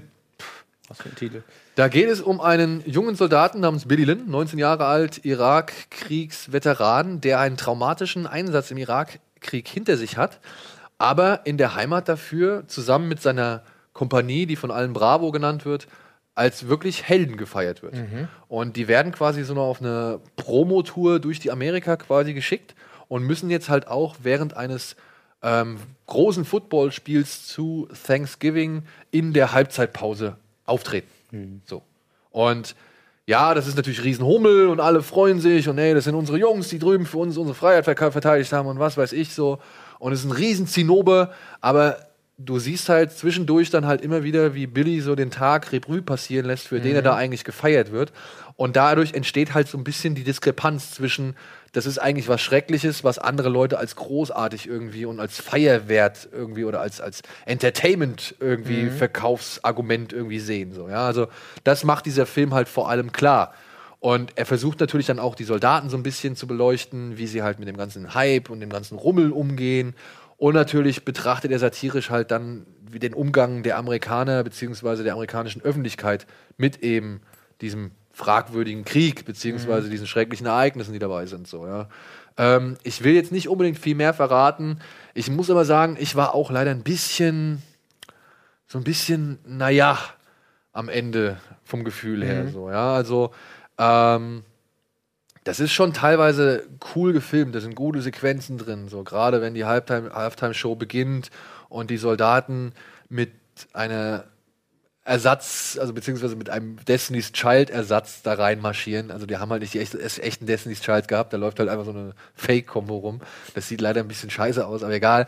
Aber wenn die halt so da einmarschieren und der ganze, irgendwie das ganze Feuerwerk irgendwie stattfindet und er dann in seinem Kopf aber halt die Kriegssituation nachspielt oder durchlebt oder dann halt auch die Kriegsgeräusche quasi in diese Performance, in diese riesengroße Show verpackt werden und so. Das sind schon richtig gute Momente so, ja. Ähm, aber es wirkt halt einfach nicht so, wie es von vielen Leuten irgendwie angepriesen worden ist, als diese 120K, äh, 120p-Projektion. Das ist ja. genau das Problem, glaube ich, an dem Film, ne? Weil, weil der Film hat ja quasi, ich glaube, das ist so nach, nach äh, Herr der Ringe hier oder der, der Hobbit so der nächste Film, der halt Genau. irgendwie 4K, 3D und äh, 120 Bilder, äh, glaube glaub ich sogar, ursprünglich konzipiert war und gedreht war. Und der kann in Deutschland halt nirgendwo so gezeigt werden, weil die Der Technik auch- einfach nicht. Also ich glaube, der ist in den USA zweimal gelaufen und es gibt unglaublich äh, große Diskrepanzen bei den, bei den Leuten, die es gesehen haben. Die einen sagen halt, das ist Wahnsinn, das ist revolutionär, das ist großartig und die anderen sagen halt das, was ich auch dachte bei Hobbit.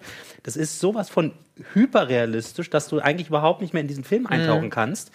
Ähm, und, und hier kommt, glaube ich, dann noch in Deutschland das, wirklich das Problem hinzu, dass du ihn überhaupt nicht so sehen kannst, wie er eigentlich gedacht war. Und die Visualität des Films, glaube ich, dann halt dadurch auch auf der Strecke bleibt. Ja, also ich meine, gerade bei diesen Kriegsszenen, ja, oder halt auch bei dieser großen Halftime-Nummer, so, ähm, Show-Nummer, da erahnst du, wie das sein könnte, wenn du das jetzt siehst. Da kannst da, da verstehst du schon so, okay, ich, ich, ich glaube, ich begreife, wie sich das anfühlen könnte, wenn man das so sieht. Ja, aber es wirkt halt in 2D einfach nur irritierend hell. Also du hast ihn wirklich auch nur in 2D Ich habe noch nur nicht in mal 2D, in 3D geguckt. Nee, noch nicht mal in Normales 3D. Okay. Ähm, das wirkt halt einfach irri- irritierend hell und weiträumig so, ja. Wo andere Filme immer so auf Close irgendwie gehen oder auf, auf, auf, weiß ich nicht, versuchen irgendwie die Hektik und das, das, den Druck des Krieges irgendwie zu vermitteln. Da kommt dieser Film halt so, so, so strahlend und, und weitläufig daher. So, ja. Das ist, fand ich schon ein bisschen irritierend, aber ich konnte, wie gesagt, verstehen oder erahnen, wie das vielleicht eigentlich dann anders wirkt oder dass das anders wirkt, wenn man es halt in der entsprechenden Projektion guckt. So. Aber es hilft dem Film halt nicht. Aber es ist dann auch wieder merkwürdig, ne? so dass man so auf eine Technik setzt und alles dem unterordnet und dann, oder zu, zumindest vielleicht sogar vermeintlich unterordnet und dann aber sozusagen das Problem hat, so dass den eigentlich keiner so gucken kann, Mhm. wie das, wie das willst und dann halt wirklich so, ja, okay, das ist der Film jetzt und, Ja. und der funktioniert dann halt nur bedingt so. Ne? Also ich finde, die Technik steht nicht unbedingt. Also ich glaube nicht, dass Ang Lee gesagt hat, ich will jetzt hier einfach nur ein, ein Technikporno irgendwie Mhm. machen, so, sondern man merkt im Film schon, dem geht's da schon. Das ist, das ist ein sehr menschlicher Film. So. Okay. Also dem geht's schon um die ganzen Jungs und versucht zu verstehen, was das für die bedeutet, da drin, da im Krieg gewesen zu sein, das erlebt zu haben und jetzt nach Hause zu kommen und irgendwie dann Fragen zu beantworten, ob das eine Ehre war oder so, oder, oder ob er sich geehrt fühlt, dass er quasi da Menschen äh, umgebracht hat und so, ja.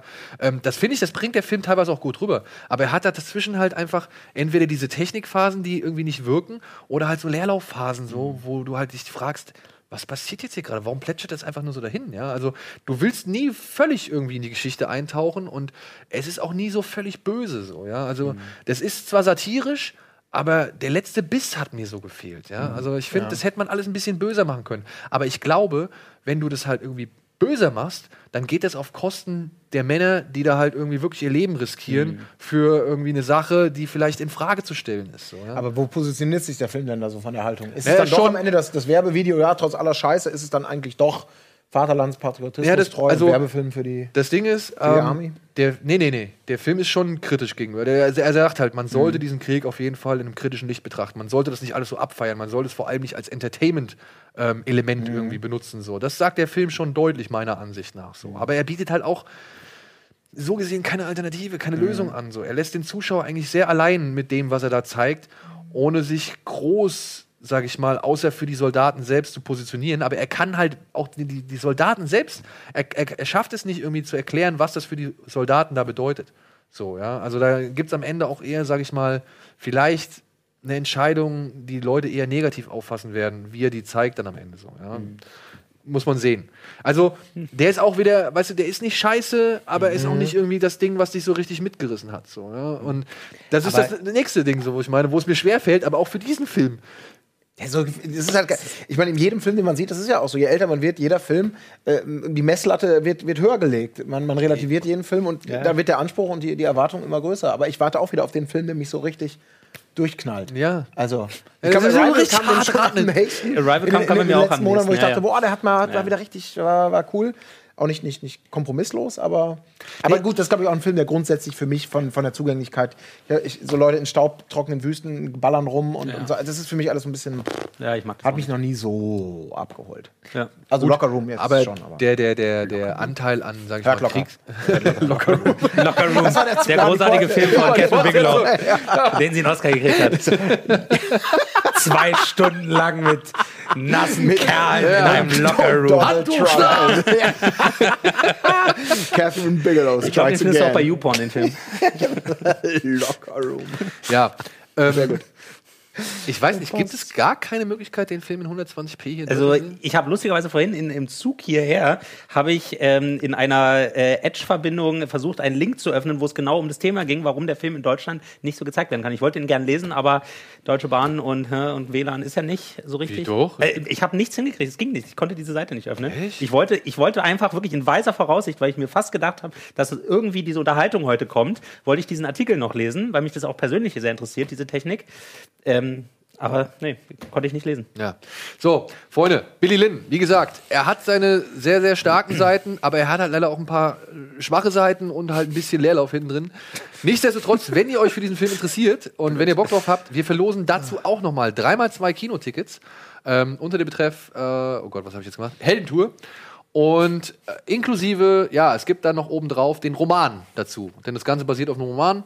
Und wenn ihr Bock habt, darin zu schmökern, dann schickt einfach eine E-Mail an kinoplus.rocketbeans.tv und mit dem Betreff äh, Heldentour. Und dann vielleicht könnt ihr euch den Film umsonst im Kino anschauen. So, in diesem Sinne muss ich mich jetzt von dir verabschieden. Ne? Es tut mir leid. Ich würde sehr gerne, aber ich kann es. Ich weiß, das Handy hat schon geklingelt. Äh, trotzdem, Leider ey, vielen, vielen Dank. Ja, danke. Macht Fürs Spaß, dabei sein. schön. Ich denke immer wieder, oh, was soll ich denn nur sagen? Und dann ist doch immer eine schöne Runde hier. Darum geht's Freut ja. mich immer, es geht ja um den ja. Austausch. Ich meine, ich mag die Filme vielleicht gesehen haben, aber man kann ja trotzdem drüber reden. Mhm. Ja. Gut. Auch Godzilla sagt Tschüss. Paul. Paul bleibt noch ein bisschen Jo. und äh, wir werden jetzt gleich nochmal den einen oder anderen weiteren Kollegen zu uns auf die Couch holen und ansonsten sehen wir uns gleich nach der Werbung. Kino Plus, euer liebstes Kinomagazin, wird euch präsentiert von der UCI Unlimited Card.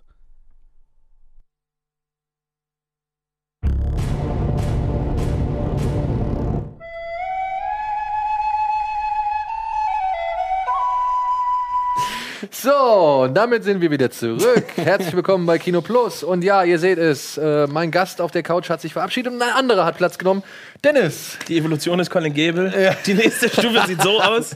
Next Merkt Step, euch das Colin Gesicht. Gable. Er ist durch Ja. die Disco, durch die Zauberkugel gegangen. Durch die, Genau. Game, durch die Game 2 Zauberkugel oder die Knochenmühle.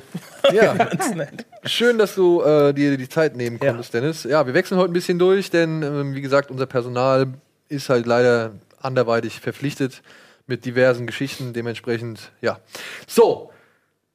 Ja, wir haben vier auf dem Zettel, ne? deswegen machen wir einfach direkt weiter mit den News, oder? Ja, Hau machen raus. wir einfach die News. James Cameron sagt jede Menge zu Aliens, Titanic, Avatar und Terminator. Noch mehr Science Fiction. Dennis Villeneuve als Regisseur für das Dune Remake bestätigt. Sad Flag returns. Ben Affleck räumt den Regiestuhl bei The Batman. Und vielleicht auch das Kostüm? Blankface. Diego Luna soll Scarface spielen, aber Antoine Fuqua will das Remake nicht mehr inszenieren. Who's next? Peter Capaldi verlässt Doctor Who. Farewell Elephant Man. John Hurt ist im Alter von 77 Jahren verstorben.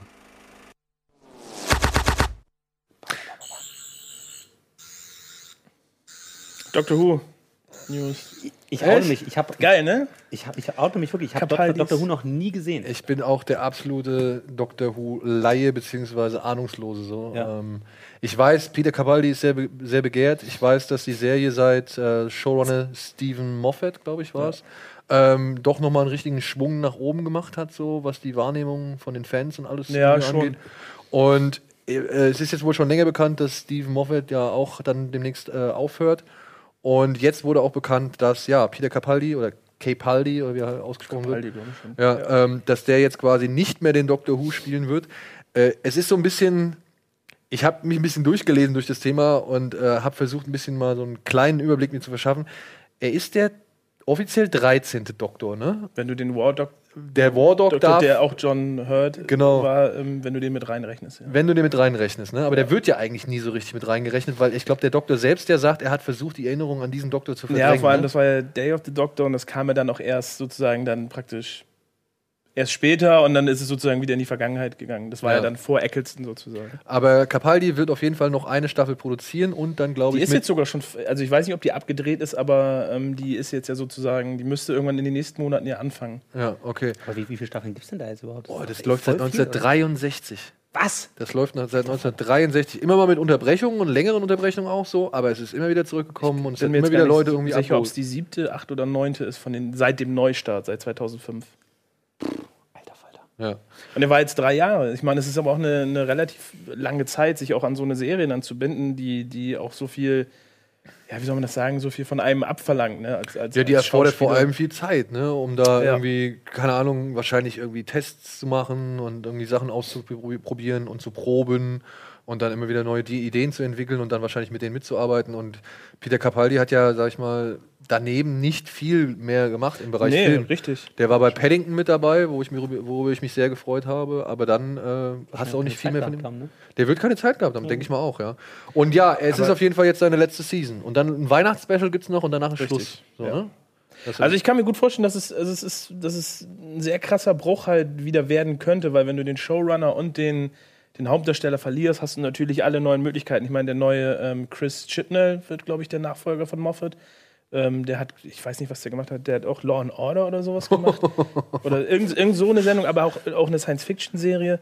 Ähm, ist natürlich die Frage, in welche Richtung das geht. Damals, als, als ähm, Russell T. Davis das 2005 äh, neu gestartet hat mit Eccleston und dann ähm, nach einem Jahr mit David Tennant, ist natürlich Doctor Who irgendwo äh, qualitativ auch, hat so einen neuen, neuen Farbanstrich bekommen, was Erzählerisches äh, und Fantasy bekommt. Und als Moffat dann 2010, glaube ich, übernommen hat mit Matt Smith, da wurde das, wie du schon sagtest, da wurde das eher so da hat die ganze Welt Doctor Who angefangen äh, wahrzunehmen. Ja, also da, da ist mir auch zum ersten Mal über den Weg gelaufen und dachte mir, was ist denn das? Also, Wobei natürlich, Moffat hat ja schon zu Zeiten von, von Davis ja schon Folgen geschrieben und auch äh, Regie geführt. Oftmals sogar die besten Folgen, so der Empty Child oder so, was ja dann auch von Moffat schon war. Ähm, das, da hat man gesehen, dass gerade die beiden waren ja schon ihr Leben lang Doctor Who-Fans, bevor sie sich mit der Serie befasst haben. Und meinst du, es wird nochmal zum Crossover kommen? Doch nochmal Mit Sherlock? mit Sherlock? So, also jetzt, wo, wo halt Moffat nicht mehr drauf sitzt, ähm, ich glaube ehrlich nicht. Ich, ich kann mir vorstellen, dass sie einen ähm, schon einen krassen Bruch machen. Ja. Ja. Ich würde mir auch wünschen, dass es vielleicht jetzt dann auch die Zeit ist, mal einen weiblichen Doktor oder, oder einen Idris Elba als Doktor ähm, einzuführen. Ich meine, ich finde es ja eigentlich, das Konzept ist sau clever, ne? wenn die sich das damals schon gedacht haben, weil der ist, ist halt ein Außerirdischer, der durch die Zeit reist und sich aber immer wieder selbst regenerieren oder reproduzieren kann. So, ja? Also das heißt, er, das ist schon von vornherein gedacht worden, okay, wenn irgendwann mal einer keinen Bock mehr hat auf die Rolle, Können wir es einfach können wir ihn einfach austauschen und können einen neuen nehmen. So, ja? Das ist echt Die haben kein clever gedacht. Ja? Ja, ja. Also ich weiß nicht, ob die so schlau schon damals waren oder ob die einfach gesagt haben, das ist einfach die Figur so, aber wenn das eine Überlegung war, dann äh, Hut ab. Aber ich finde es ich schade, weil ich, ich finde ich find, äh, Capaldi auch super als Doktor und ich hätte mindestens mich noch über ein Jahr mehr gefreut, weil ich auch das Gefühl hatte, dass gerade die erste Staffel mit ihm ähm, sehr viel, nicht, nicht große Probleme hatte, aber er hatte halt auch zum Beispiel einen, einen Companion, der Doktor hat ja immer einen Begleiter oder eine Begleiterin, die halt eher nicht so, na, wie soll man das sagen, so der Fan-Favorite war und das hat sich dann natürlich auch in den, in den Staffeln ähm, immer gezeigt. Ähm, wobei halt die letzte Staffel dann aber wiederum schon Spaß gemacht hat, weil er auch irgendwie für, für das Alter, was er hat, ähm, natürlich diesen verrückten Charakter spielt. Und das finde ich ist dann immer noch mal ein schönerer Kontrast, wenn du eine ältere Person hast, die so wahnsinnig und verrückt spielt, als wenn du jetzt einen Matt Smith hast, der irgendwie so dieser junge, dynamische ist. Da ist, das, ist der, ist der, äh, der Gap eben nicht so groß. Und deswegen, ähm, ich hätte mir gerne noch eine, eine Staffel mit angeguckt. Das Weihnachtsspecial jetzt, äh, The Return of Dr. Mysterio oder so, war halt auch super witzig, weil es halt sich so ein bisschen mit diesem ganzen Superhelden-Quatsch auseinandergesetzt hat und das auch ein bisschen parodiert hat. Ja. Jetzt haben wir natürlich sau viele geile Überleitungen, mit denen ich jetzt zu den nächsten Themen kommen könnte, aber wir Such müssen, glaube ich, raus. wir müssen, glaube ich, zu den Traurigen erstmal, ich würde das Traurige erstmal abhaken, wo wir jetzt schon über den Kriegsdoktor kurz gesprochen haben. Äh. John Hurt, wir sind alle Hurt. Ja, hört. Äh, das erste, sag ich mal, prominente Opfer, das 2017 gefordert hat, Ja. glaube ich, oder? Hätt- ja. Man weiß es schon gar nicht mehr. Gefühlt, gefühlt durch äh, die sozialen Netzwerke und äh, das mediale Breittreten sterben täglich Schauspieler. Ja. Und Also der eine oder andere wird ihn wahrscheinlich, sehr wahrscheinlich aus Harry Potter kennen. Die etwas Älteren unter uns kennen ihn vor allem aus Alien. Äh, er war derjenige, aus dessen Brustkorb nun mal das erste Vieh geplatzt ist. und ähm, dann hat er aber auch noch ganz großartige Rollen gespielt, wie halt Elephant Man und so weiter und so fort. Er war halt in 10 zigtausend, 160 Filmen hat er, glaube ich, gemacht. Zuletzt, ich glaube, eine der letzten Rollen war jetzt in Jackie der ähm, dem Biopic über Jackie Kennedy, wo er einen Priester spielt, der quasi so ein bisschen Zwiesprache mit Jackie Kennedy hält. Und ja, er ist jetzt leider von uns gegangen und wir bedanken uns für viele, viele, viele tolle Filme. Das ist ein tolles Bild von ihm. Ja. Voll ja. schön. Toller Typ gewesen. War auch wirklich, ein- wirklich ein markanter Typ. Also es war halt mal, ich glaube, solche, bis du solchen Darsteller wieder hast, da vergehen jetzt erst noch mal ein paar Jahre, Ja. glaube ich. Das ist äh, so hast schade es ist, aber bis halt, sag ich mal, keine Ahnung. Wer, wer könnte er in, in, in jung sein? So ein Hugh Jackman zum Beispiel. ja, Stell dir Ja, mal vor, das ist jetzt Hugh Jackman mit 80 so, ja. Also das dauert ein bisschen, bis wir quasi so einen Charakter-Meme in so einem Alter wieder haben. Ja gut, also wen, ja, aber wen du, wen du noch, noch hast hier ist Ian McKellen, ne? Also so eine Typen. stimmt, also stimmt. es gibt noch ein paar, aber Aber wenn du mal jetzt siehst, Ian aber- McKellen kam ja verhältnismäßig spät erst in den richtigen Ja, das stimmt. Star-Ruhm Ja. So, da war ein John Hurt ja schon wirklich lange etablierter ein Schauspieler, krasser, hat viele, sag ich mal, auch äh, preisträchtige Filme irgendwie äh, gedreht. So, also ähm, ich glaube, diese Kategorie von Darsteller, von denen gibt es momentan entweder nur noch die Alten, die sowieso schon seit Jahren dabei sind, aber das mal irgendwann, glaube ich, dann so ein Ersatz, also so ein gleichwertiger Ersatz, wie er da ist, das dauert dann noch ein paar Jahre. So. Ja. Möge er vielleicht schafft es Wo immer er ist. äh, seinen Frieden finden. So, dann eine, eine Nachricht, die wir kurz abhandeln können, glaube ich. Diego Luna, der Kässchen, wie hieß er? Ich weiß nicht. wie Ah, ich weiß nicht. Egal. Der Söldner aus Rogue One. Okay. Ja, ähm, ja, da. die zweite Hauptrolle so gesehen, neben äh, Ja. Frau Jones, Ja. ist jetzt quasi als Hauptrolle für das anstehende Scarface Remake verpflichtet worden, was ich keine so gute Entscheidung finde. Ich habe bis heute nicht mal gewusst, dass es ein Scarface-Remake geben soll. Von Ja, ach, das, das gibt es- das, das ist, bis heute, dass es keins geben wird. ist auch schon wieder so eine Sache, wo Das ist so ein schon sehr bisschen die lange in der Planung, ja. Das ist- hochkommt. Ist schon sehr lange in der. Planung. Es waren auch schon diverse Regisseure dafür irgendwie im Gespräch. Unter anderem der Regisseur von äh, Jackie, Pablo Larrain oder Larrain oder wie er heißt. Okay. Oder halt auch der David Yates, der hier die Harry Potter Filme gemacht hat. Oder Tarzan oder ähm, ich glaube Fantastic Beasts. Und jetzt war es eine ganze Zeit lang Antoine Fuqua. Aber der muss jetzt quasi aussteigen wegen Equalizer 2. Da hat Sony jetzt wohl ein bisschen die Zügel angezogen, hat gesagt, hier, wir wollen jetzt. Das ist der mit Denzel Washington, der auch auf einer Fernsehserie basiert, die, glaube ich, damals Michael Ach, Caine okay. gespielt hat. Hat die Michael Caine gespielt? Ich weiß nicht, ich glaube nicht. Nee. Ich glaube nicht. Glaub Aber halt. Ich weiß auch nicht mehr. Egal, Equalizer, Hollywood Remake, Teil 2 kommt jetzt, Denzel Washington soll wieder dabei sein. Wobei ich mich frage, ich habe Denzel Washington jetzt letztens in Fences gesehen, ne? Und ich sag mal so, so richtig in Shape. Ja, die Zeit nagt auch an dem. Der ist der Mann halt nicht mehr, der ist ja halt auch echt schon, ne? Der, ist, der geht ja auch jetzt, glaube ich, echt zügig auf die 60 zu. So. Ähm, ich weiß nicht, wie der noch in Actionrollen irgendwie funktioniert. Oder Ich finde, ich, ich so finde ja immer auch, ich finde ja auch, dass so, so, ein- so ein älterer, äh, wenn du so, so einen gealterten Star hast, ähm, der dann solche so eine Rollen übernimmt, das kann schon funktionieren, wenn du das richtige Skript hast. Siehe Sean Connery in The Rock damals, finde ich. Ne? Also älterer Typ in so Actionrollen. Ja, aber mal so eine- sind wir uns einig, alles, was Sean Connery nach The Rock gemacht hat, war dann aber auch. Ja, da hat er so seine letzte Lebensenergie League of. Extraordinary Gentlemen war doch großartig. ich glaube, er bereut es bis heute, dass er diese Rolle angenommen Er hat. hat seitdem Ich wünsche mir, mehr gemacht. ich wünsche mir auf jeden Fall bis heute, dass noch irgendjemand mal eine wissenschaftliche Abhandlung daran, äh, darüber abhält, wie man mit diesem scheiß U-Boot durch Venedig kommt. Ohne Scheiß, das möchte ich gerne wissen. Mit diesem Hochhaus-U-Boot. Das war, war schon. Ja. So, ja, aber, Diego er, Luna- aber was, äh, ich, ich, Entschuldige, ich, ich kenne ihn leider nur aus Rogue One. Was hat denn der so noch gespielt? Oh, der hat noch ein paar Rollen gespielt, aber wirklich. Ja, natürlich hat er Deswegen habe ich gesagt Blankface, weil der Typ ist mir halt einfach null in den Ohren geblieben. Ich habe da schon ein paar Filme von dem Ich gesehen. weiß halt leider nur, dass er in Star Wars, da hatten wir auch schon nach dem Kino drüber schon, dass er relativ unsympathisch rüberkam. Ja, also ich, Ähm, und er könnte, also ich, wenn ich ihn, wenn ich das Gesicht so sehe, ähm, ich weiß ja auch nicht, wo er, wo er ähm, Diego Luna, was, was ist das für ein, ist er Spanier oder ich glaube, er ist, äh, nee, Mexik nee, obwohl Spanier eher wahrscheinlich, ne? Mexikaner? Also, er könnte, glaube ich, diese Rolle schon ganz gut, zumindest vom, vom Auftreten her, verkörpern. Ob er jetzt so ein guter Schauspieler ist, der dann an Also ich fand ihn unglaublich Al Pacino ranreicht, in, in, ist dann- in, in Star Wars und ich fand ihn auch so.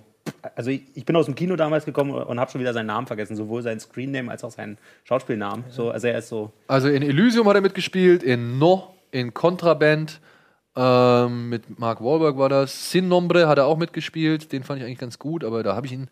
Wer war er da? Hab ich, der, hab ich, war das der, der Junge? Nee, das war nicht der Junge. Da war er und der Currywurstverkäufer. Ah, in der. Szene da. Ja, und dann hat er sehr viele spanische Filme gemacht. Terminal hat er mitgespielt, Dirty Dancing 2, stimmt. Da habe ich ihn zum ersten Mal gesehen, in Dirty Dancing 2. Ich war gespannt, wie dieser Film ist. Er war die vollkommene Katastrophe und ja, gut. Kein Wunder, dass mir diesen Mann nicht wirklich länger gemerkt habe. Er soll jetzt übrigens, Scarface soll jetzt quasi übrigens verlagert werden. Ähm, nicht mehr italienischer Gangster, nicht mehr kubanischer Gangster. Er ist jetzt ein Mexikaner, der quasi nach Amerika einreist. Na, da wird sich ja Trump freuen. Was ich, ja, ich sag mal so, ne? Äh, hoffentlich schafft er über die Mauer, ne? Ich wollte sagen, es wird bestimmt so eine Szene geben, wie die mit so einem Riesenbohrer dann so, eine, so, eine Mauer, so, so ein Loch in die Mauer bohren. Tear down this wall. Look at my new friend! Oder Hat einen Schlagbohrer anstatt so Oder einer sie kapern, sie kapern eine äh, Präsidentenmaschine und fliegen quasi dann nach Amerika und geben sich dann quasi als, äh, weiß ich nicht, äh, Potos One aus oder so. so. Harrison Ford ist Pilot. Gut, dann ähm, machen wir weiter. Und zwar mit James Cameron. Der hat richtig viel vom Stapel gelassen. Ja, wirklich. Der hat sich zu allen. Themen hat er sich jetzt gerade geäußert.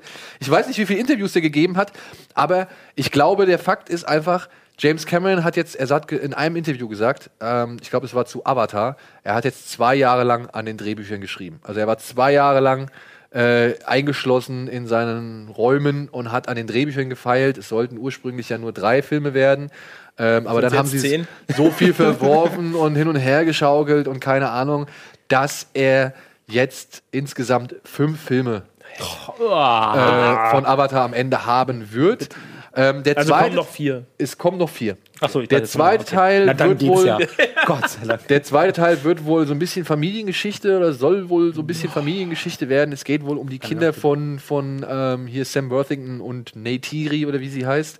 Was eigentlich auch ganz passend ist, weil ich glaube, Sam Worthington, dem, also, ne, ich meine, der, der sieht halt nicht mehr so aus. Na, der, Naja, tut mir aber das, richtig das leid ist ja egal, ist ja eh äh. digital. Sie können ihn doch hübsch machen. Sie können doch genau das machen, was sie mit Ray Winston in Beowulf gemacht haben. Der kleine Dicke spielt den Guy in Beowulf. Können sie alles machen. ja, ja, aber das wäre, glaube ich, nicht mehr ganz so. Na egal. Erstmal müssen die Filme sowieso rauskommen. Ja. Erst- Erstmal muss er sie machen. Also auf jeden Fall beginnen jetzt, also das hat James Cameron jetzt wohl gesagt, es beginnen wohl die Motion Capturing Aufnahmen dafür, beginnen jetzt wohl im August 2017. Haben die Tonhalle in Kanada wieder gemietet. Wahrscheinlich. Ja. Ja. ja, das ist so das Ding. Da hat sich James Cameron zum ersten Mal zu geäußert. Dann hat er. Sag mal, hat er, hat er nach, nachdem er geschrieben hat, hat er dann mal Facebook aufgemacht und hat irgendwie die gan- ganzen Alles, News gesehen und äh, gesagt, okay, ausgerollt, jetzt muss er darüber Notiz, sagen, darüber, Notiz, darüber. Notiz. Genau, genau, genau. äh, unter anderem hat er sich dann auch zu Alien, zu der Alien-Franchise geäußert und hat halt gesagt: Hier, Freunde, ja, das ist halt alles. Die, die, die, die Serie hat ihre Stimme verloren. So war irgendwie wohl die Aussage. Das wussten wir aber auch schon ungefähr Ja. vor fünf Jahren. Und ähm, was hat er gesagt? Äh, er hat es, er hat es einzige hat legitime. eingeschlossen. Hier, seine Aussage. Ich finde nicht, dass das alles besonders gut funktioniert hat. Ich denke, wir haben uns weiterentwickelt. Ähm, auch Ridley Scotts nächsten Film, Alien Covenant, ähm, steht er eher skeptisch gegenüber. Ist es berechtigt, die Reihe fortzusetzen? Ich weiß es nicht, erklärt er. Weist aber auch darauf hin, ähm, dass er sich trotzdem bei, über jeden Scott-Film irgendwie freut oder so. Ja. Aber er sagt halt, hm, nee, alles nicht so geil. Und hat auch irgendwie ähm, vor allem die Spin-Offs richtig schön abgewatscht. Ja, warum er sich jetzt auf einmal berufen fühlt, irgendwie was zum Alien-Franchise zu sagen, ich weiß Vor allem, nicht. ich will jetzt nicht vorgreifen, falls, er das, falls du da auch noch zukommst, aber will er nicht, hat er nicht äh, jetzt nochmal sich dazu geäußert, dass er eventuell Terminator nochmal Ja. machen Ja, genau, das wäre jetzt eine weitere jetzt- News. kommt die nächste News. Das wäre die weitere News. Es wurde ja jetzt bekannt gegeben, dass ähm, man doch wieder über einen weiteren Terminator-Film nachdenkt. Und weil ja 2019 wohl die Rechte wieder zurückgehen an James Cameron. Und er sagt, die Serie hat immer noch eine Relevanz und hat dafür ein, sage ich mal, sehr grafisches Beispiel genannt, von wegen, naja, wenn man sich jetzt so anguckt, damals ging es darum, dass die Menschheit von der Technik versklavt wurde, beziehungsweise die Technik so ein bisschen die Kontrolle über die Menschheit übernommen hat, also wir halt Opfer der Technik sind, die wir alle geschaffen haben. Und er sagt, wenn du heutzutage am Flughafen hockst in den ganzen Launches und alle nur auf ihre Smartphones gucken, dann, ähm, ja, könnte man eigentlich meinen, die Menschheit, äh, beziehungsweise die Menschheit hat verloren, die Technik hat gewonnen. Wenn er das clever in den Film einbringt, dann kann er es schaffen, aber ich wette, dass äh, ja nächst, schon nächste Woche Also wir wissen auf jeden Fall, wie der nächste Terminator aussieht. Genau. Ja, Ich Arnold Schwarzenegger. glaube, Ridley Scott wird sich dann nächste Woche melden und sagen: Oh, du was, ich glaube, Terminator hat seine Stimme verloren, das Franchise. Ich glaube nicht, dass man das nochmal machen soll. Ja, also, es, Battle of the Giants. es wäre wirklich. Sollen die- Terminator gegen Alien. ja, die sollen Crossover machen. ein richtig schönes wirklich Crossover. so. ja. Das So schön aufs Endoskeleton wir runterätzen noch- und dann prügeln die sich da. Und dann bringen wir noch, noch Michael Bay mit rein, dann haben wir noch die Transformers. Ja. Und Ka- Kane Hodder spielt dann den Predator. Oder er war, ich glaube, er hat zu Terminator gesagt, die haben die Stimme verloren. Ich bin mir nicht ganz sicher. Ja, naja, aber gut. Ähm, auf jeden Fall ist er durchaus interessiert, nochmal einen Terminator mit auf den Weg zu bringen. Dann aber halt vor allem als Produzent, denn es gab ja auch schon wohl die ersten Gerüchte bzw. Gespräche, dass Tim Miller, der Regisseur von Deadpool, so. hm. äh, den nächsten Film. Aber äh, ganz, ganz ehrlich, nachdem Aber, James mit, Cameron. aber ohne Ani dann aber, ne? Oder? Na, wenn dann wahrscheinlich wird er schon. Also komm, sagen. Ey, also, also das war ja im letzten war das schon, fünf, schon Tut mir leid, warum willst du Ja. noch mal Arnold Schwarzenegger da reinbauen? Das, Ja, das, das stimmt. bringt einfach, ey, wirklich, so lieb ich diesen Mann habe und wirklich und verehre, aber Ja. es bringt nichts. Aber ganz ehrlich, nachdem James Cameron zum Start von Genesis gesagt hat, von wegen, it's the best movie I've Ja. ever seen, da denke ich mir halt so von wegen, ich, also ich bin Ja, ja was soll er auch Cameron- sagen? Ja, So, also einfach er- die Fresse halten. Ja, Wirklich, ganz, ganz ehrlich, weil er, also er ist jemand, der hat immer bewiesen, dass er es drauf hat. Wirklich, er hat alles, was er gemacht hat, in meinen Augen, ist wirklich großartig gewesen. So, selbst seine Doku über die Titanic und über die Bismarck und was er gemacht hat, aber trotzdem, und dass er sich dann dahin stellt, dann, dann glaube ich ihm das auch nicht mehr. So, der hat so sein, sein Ansehen in meinen Augen leider verloren durch diesen einen Der halt gesagt hat, dass Entschuldige, Terminator, James. Wollte, muss ich mal gesagt haben, James. I love you. äh, dass Terminator Wenn du einen Job hast, gerne, aber Ja, jetzt kommt's wieder. Ne? jetzt komme ich wieder ja, angekommen. erst meckern und dann aber. Ja, aber man muss ja auch seinem Chef mal sagen, dass es äh, vielleicht in die falsche Richtung gegangen Also, Chef. aber Potenziell. er hat ja damit gar nichts zu tun gehabt. Er wirklich, er hat damit gar nichts zu tun gehabt. Das war dieser komische Allison da und äh, ey, ich weiß nicht, was die sich gedacht haben, aber Terminator Genesis war wirklich eine herbe Enttäuschung beziehungsweise Ich weiß noch, wo wir, hier, wo wir uns hier über die ähm, Promo-Bilder lustig Ja, gemacht ja. haben. Da war Ja. schon klar, dass das nichts wird. Ja, ja. An, aber wo wir jetzt schon bei Titanic sind, zu dem hat sich äh, James Cameron auch nochmal geäußert. Natürlich. Denn es ging wohl darum, dass die Fans hartnäckig irgendwie immer noch an dieser These dran arbeiten, dass Jack eigentlich hätte gar nicht, Achtung, Spoiler-Alarm, Bam! Ja. Den Fans war es schon immer ein Dorn im Auge, dass Jack am Ende von Titanic gestorben ist. Und- Wie? Was? Ja. es tut mir leid, es ist, Oh, mein, mein, mein Herz. Jack, Jack. reich mir einer mal bitte kurz das Wasser. Hier sind, hier sind wir uns zum Was, ersten Mal was, begegnet. willst du das jetzt bildlich darstellen, was Nein. passiert? Oder? ja, er säuft ab halt. Zwar Super. hat sich James Cameron, Okay, jetzt kann der Spoiler wieder weg. Ist scheiß drauf. James Cameron hat sich über Rocket Beans und Kino Plus beschwert dafür, dass ihr am, äh, da in eurer An Anfangsanimation die Titanic da drin habt. Ja, wahrscheinlich. Wahrscheinlich. Auf jeden Fall ist James Cameron, das wusste ich nicht, ist zu den Mythbusters gegangen. In die Show. Ach, richtig. Und, und, die hat haben die Türtheorie zu, und probiert. dann genau. haben sie halt versucht zu, äh, äh, sag ich mal, ergründen, Stimmt, ob. Jack hätte wirklich sterben müssen oder ob es nicht einen Weg gegeben hätte, dass die beiden überleben. Ja, weil unter anderem Fans irgendwie immer wieder sich darüber mokieren, dass das Floß ja eigentlich groß genug ist, auf dem Kate da am Ende liegt. ja, aber sie ne? hat sich mal so dick gemacht. Mein, Ja. Braucht doch auch Platz. War halt Problemmädchen, gell? ja, eben. So. Die Frau braucht Platz. Und dann haben die aber halt in Mythbusters, haben die halt wirklich geschafft, diese These quasi zu belegen, dass er quasi hätte überleben können.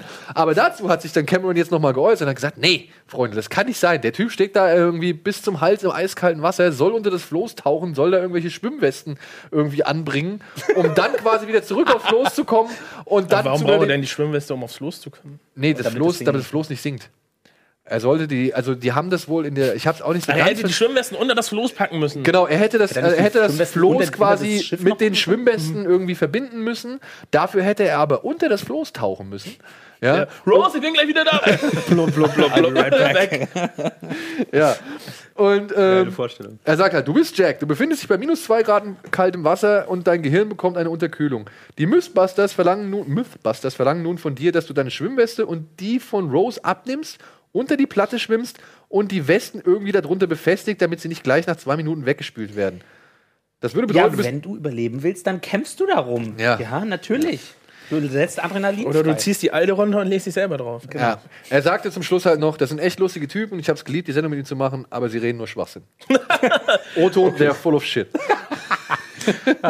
So, ich glaube, das war die James Cameron News der, der letzten Dekade. Ja. Oder? Ja, damit hätten wir Aber es erstmal, alle. wir haben Ah, ich finde sowas immer, ich finde so eine, so eine, diese Rundumschläge, wenn sich dann die Leute berufen fühlen, zu, zu allem und äh, jedem in dieser Branche zu kommentieren, finde ich immer. Es, Es- zeugt irgendwie nicht davon, dass die gerade auf dem besten Weg sind. Das hatten wir doch vor, vor einem halben Jahr selbst mit Ridley Scott, wo er angefangen hat, über, über Alien zu sprechen und was das sein soll und was dieses an, was der andere Film ist. Ich finde sowas ist immer unnötig. Er soll die Taten sprechen lassen, er soll seine Filme fertig machen und entweder sind die dann gut oder schlecht. Ja, Fertig. ja. Sagen, Aber wir- es ist so, das mal so ins Gesicht. Ich stelle euch vor und du sagst ihm genau Ja, das sag ich so dem. ins Gesicht. Ist mir egal. ich finde es vor allem bezeichnend, dass er halt wirklich echt so zwei Jahre oder mehr halt wirklich einfach nichts von sich gegeben hat. Und jetzt ist so die ganze kreative Es ist Energie wirklich, wie, so- es ist wirklich so, als wenn er sich eingeschlossen hätte, so Handy aus, Internet aus, kommt raus mit so einem Bart, Alter, solche Haare, wie Jesus sieht er Und aus. dann, so, und dann hat er so bei, bei, bei, Facebook so den roten Bubble mit 2000 6 Millionen Ja, 827.000 2000 Twitter-Mentions oder so. Ich arbeite mich gerade durch. I'm still, I'm still working on emailing. Ja. So, Mann. machen wir kurz weiter, denn ähm, Dune. Oder yeah. jetzt habe ich schon vorweggenommen. Legendary Pictures hat ja quasi die Rechte für Dune gekauft und wollte daraus jetzt einen Kinofilm machen und auch eine ähm, begleitende TV-Serie.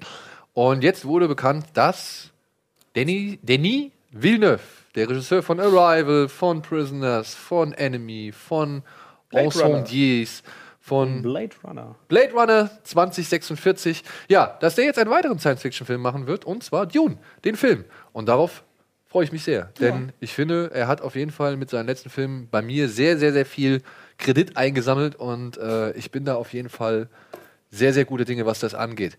Der Erbe von Herrn Herbert, der Brian Herbert, der Nachfolger, legitime Erbe, Stammhalter, was weiß ich, der quasi ja das Ganze als Co-Produzent mit betreuen wird, ähm, hat das über Twitter bekannt gegeben und hat aber auch gleichzeitig gesagt, ja, sie sind froh, jetzt irgendwie eine Anlaufstelle zu, zu haben für diese inzwischen 140 Charaktere, die diese Serie irgendwie, also diese, diese Romane irgendwie hervorgebracht haben. So. Ich bin gespannt. Ich bin Also sehr ich gespannt. glaube, er fühlt sich in dem, in dem Genre schon recht wohl, ne? Ja. Also was, ich kann mir auch vorstellen, dass auch. du, ähm, Dune auch von, von dieser Bildgewalt, die er halt in seinen Filmen hat, ähm, Ja, also wenn ich mir vorstelle, profitiert. dass er wieder mit dem Dings, mit dem, äh, wie heißt der, Johansen, den Score Ja. macht und dann halt wieder, was ich Roger Deakins oder so dazu holt, um die, um die Kamera zu machen, da könnten schon ein paar richtig fette Bilder entstehen. Voll.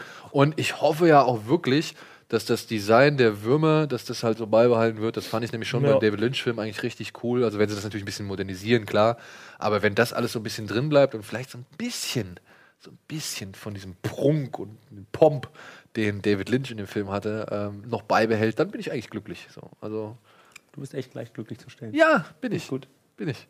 So, und dann ja, die äh, große traurige oder beziehungsweise die, der, der große Knall der Woche. Äh, ben Affleck hat sich überraschend vom Regieposten zu The Batman zurückgezogen. Mit der Begründung, er schafft es einfach nicht, irgendwie hundertprozentige Leistung auf beiden Positionen abzugeben. Ja, hat, hat er ja auch sonst nie gemacht, so, ne? Also war ja sonst immer nur Schauspieler oder Regisseur. Nee, nee, nee, nee, nee. Nee, es, es war Ironie off. Ja, aber man darf, ich glaube, man darf einem nicht vergessen, dass gerade auf diesem Film so viele Hoffnungen, gerade im Bereich der Comic-Fans, ruhen, ähm, dass dieser Film halt einfach dieses äh, wirklich zerfledderte DC-Filmuniversum in irgendeiner Art und Weise ein- und retten soll.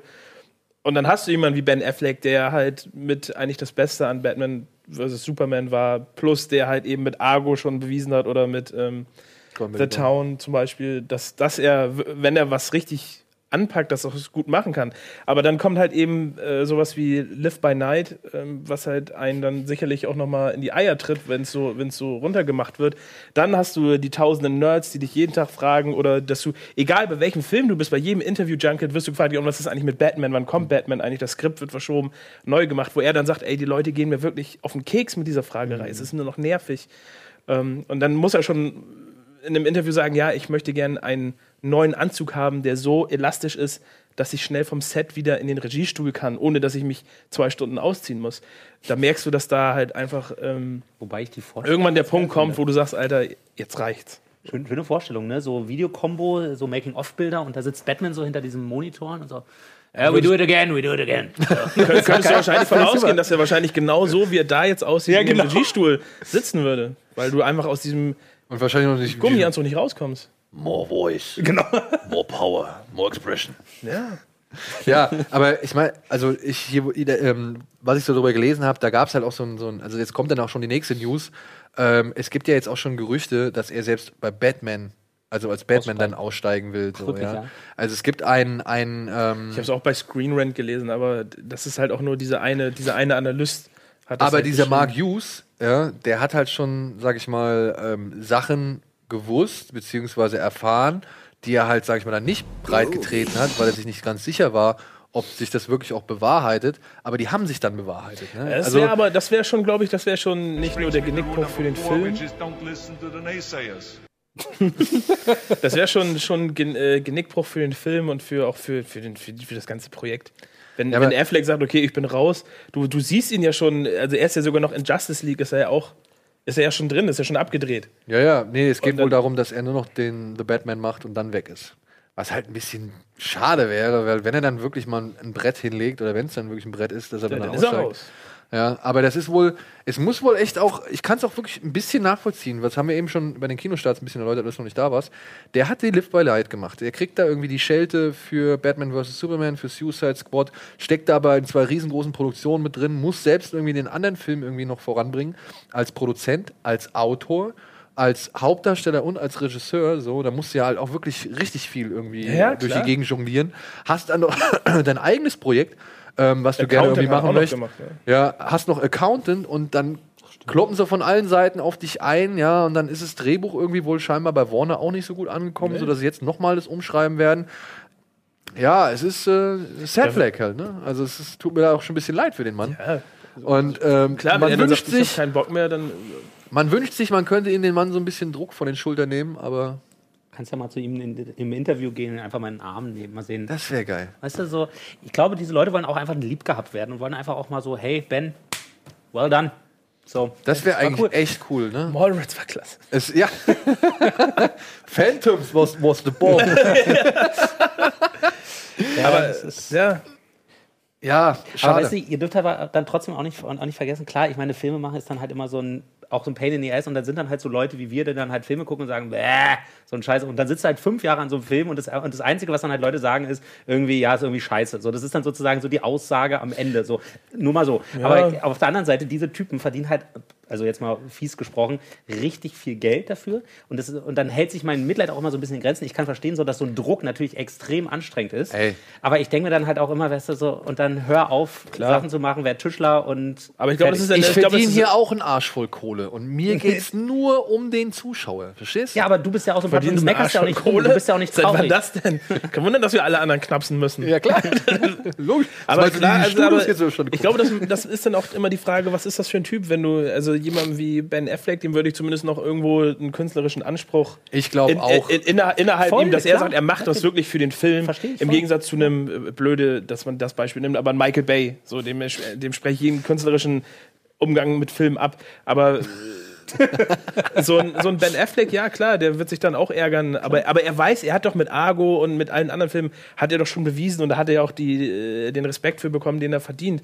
Wenn er, ich, so, so ein, man muss sich auch im Klaren sein, dass so ein Film wie, wie Batman, wo so viele Leute reinreden, wo so viel Geld hinter ist, das scheitert nicht an ihm, Nee, sondern das scheitert an ganz anderen Mechanismen und das sollte er sich dann vielleicht auch einfach nicht ähm, so zu Herz nehmen. Was wahrscheinlich auch wahnsinnig schwierig ist, klar, so. Das ist wie wenn ich jetzt zu dir sage, Alter, Kino Plus ist irgendwie der, der größte Rotz so und das sollte nie gemacht werden. So. Wissen wir, dass das an den anderen beiden liegt. Ja. genau. Ja, ja. Nein, aber weißt du, das ist so, äh, also ich kann, klar ist es, ist es traurig und es tut mir auch wirklich leid für ihn und weil ich glaube wirklich, dass er auch mit den anderen, mit Argo und ähm, The Town und alles, ist ein toller, ich mag den wirklich und Ja? ich sehe ihn auch gerne. Aber vielleicht hat er sich ein bisschen übernommen mit der ganzen Nummer. Ich glaube auch, der hat sich ein bisschen viel aufgehalst. Schade eigentlich. Naja, gut. Weißt du, so halt so ein Christian Bale so als Alternativ-Batman. Also ich war immer ein riesen Christian Bale-Fan, aber der hat sich auch immer aus allem anderen rausgehalten. Er hat gesagt, ich spiele die Rolle und das war's. So, ich will Ja. nicht schreiben, will nicht Schauspieler, äh, ich will nicht Regie führen, etc. Schlimmste Batman. Ein Glück. Was? Ich finde ihn als Batman schlimm. Ja, das, das, das, das ist halt wirklich so ein Thema, ne? Es gibt Ich mag ihn, Michael Keaton, ich brauche Leute in, in Gummianzügen. ja. Nicht So so auch das auch George Clooney, ne? Ja, ne? Weil Kilmer. wegen den wegen Val Kilmer, der hatte die Bat-Kreditkarte. Okay, komm. Bevor wir jetzt hier ganz ausarten, machen wir mal hier Schluss mit den News. Das waren sie auf jeden Fall für diese Woche. Wir hoffen das Beste für The Batman und sind weiterhin doch gespannt auf diesen Film. So, Das hat er gehört und und jetzt, Paul, sind wir eigentlich jetzt endlich da angelangt, weswegen du hier bist. ich wollte jetzt eigentlich gehen, aber Ja, schade. Denn, wie ihr vielleicht jetzt hier hinten seht, am 13. beginnt sie. Die fünfte Genrenale im Babylon-Kino in Berlin. Geht insgesamt bis zum 16. Alter, da habt ihr jetzt aber richtig einen rausgehauen. ja, wir dachten mal, komm, jetzt lassen wir mal groß hängen. Ja, geht hängen. insgesamt bis zum 16. Februar 2017. Und ja, ist ein Festival für deutsche Genrefilme. Kurzfilme, Langfilme und alles, was darum irgendwie passiert. Aber ihr habt auch, wenn ich, ich war ja im letzten Jahr, wie auch im vorletzten Jahr schon mal da, habe jeweils einen äh, kleinen Bericht darüber gemacht. Ihr hattet letztes Jahr zum Beispiel auch so eine Sektion, da habt ihr nur spanische oder, oder mexikanische. Also Filme, die quasi, äh, wir, wir haben ein Austauschprogramm mit dem mexikanischen äh, Genrefilmfestival gemacht, Ja. mit dem Morbido Festival. Und wir haben sozusagen vor Ort deutsche Genrefilme gezeigt und die haben uns sozusagen äh, südamerikanische Filme geschickt. Okay. Ich habe mir den Blog, habe ich mir sogar damals angeguckt. Da weiß ich noch, da gab es diesen einen, so, so eine, wie soll man sagen, so eine Art Graphic Novel, Mhm. wie wir mit so viel mit Stills gearbeitet haben, die, an, der, an der die, die Kamera sich so bewegt.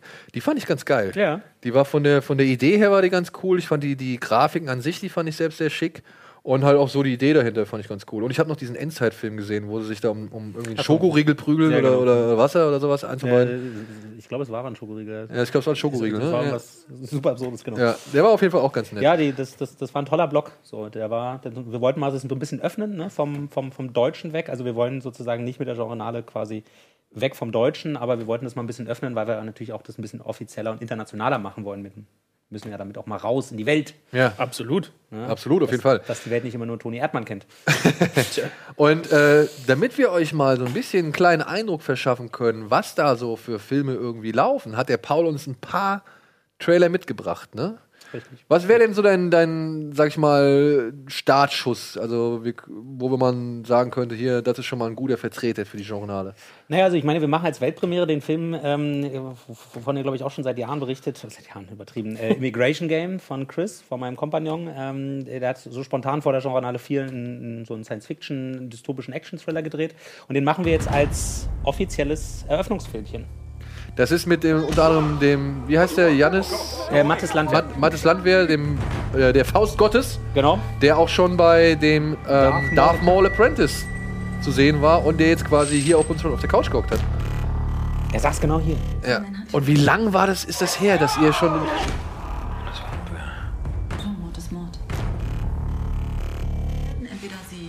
Ich meine, ihr habt ja schon vor zwei Jahren von gesprochen, ne? Also, ich habe damit ja eh wenig zu tun.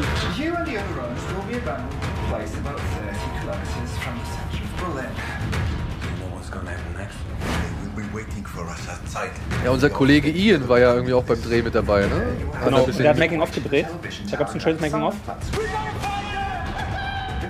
Und was halt wahnsinnig schön ist, also der, der, der Film, die Idee dahinter war halt von Chris und, und Matches, der, der den halt mit seiner Firma produziert hat. Die wollten halt einen Film drehen ähm, und einfach sozusagen etwas drehen. Die wollten einfach mal so einen Langfilm jetzt machen, ohne dass da groß Sender und Förderer mit reinquatschen. So. Und sie haben dann ein Drehbuch gehabt für, für was anderes, der wurde dann nichts.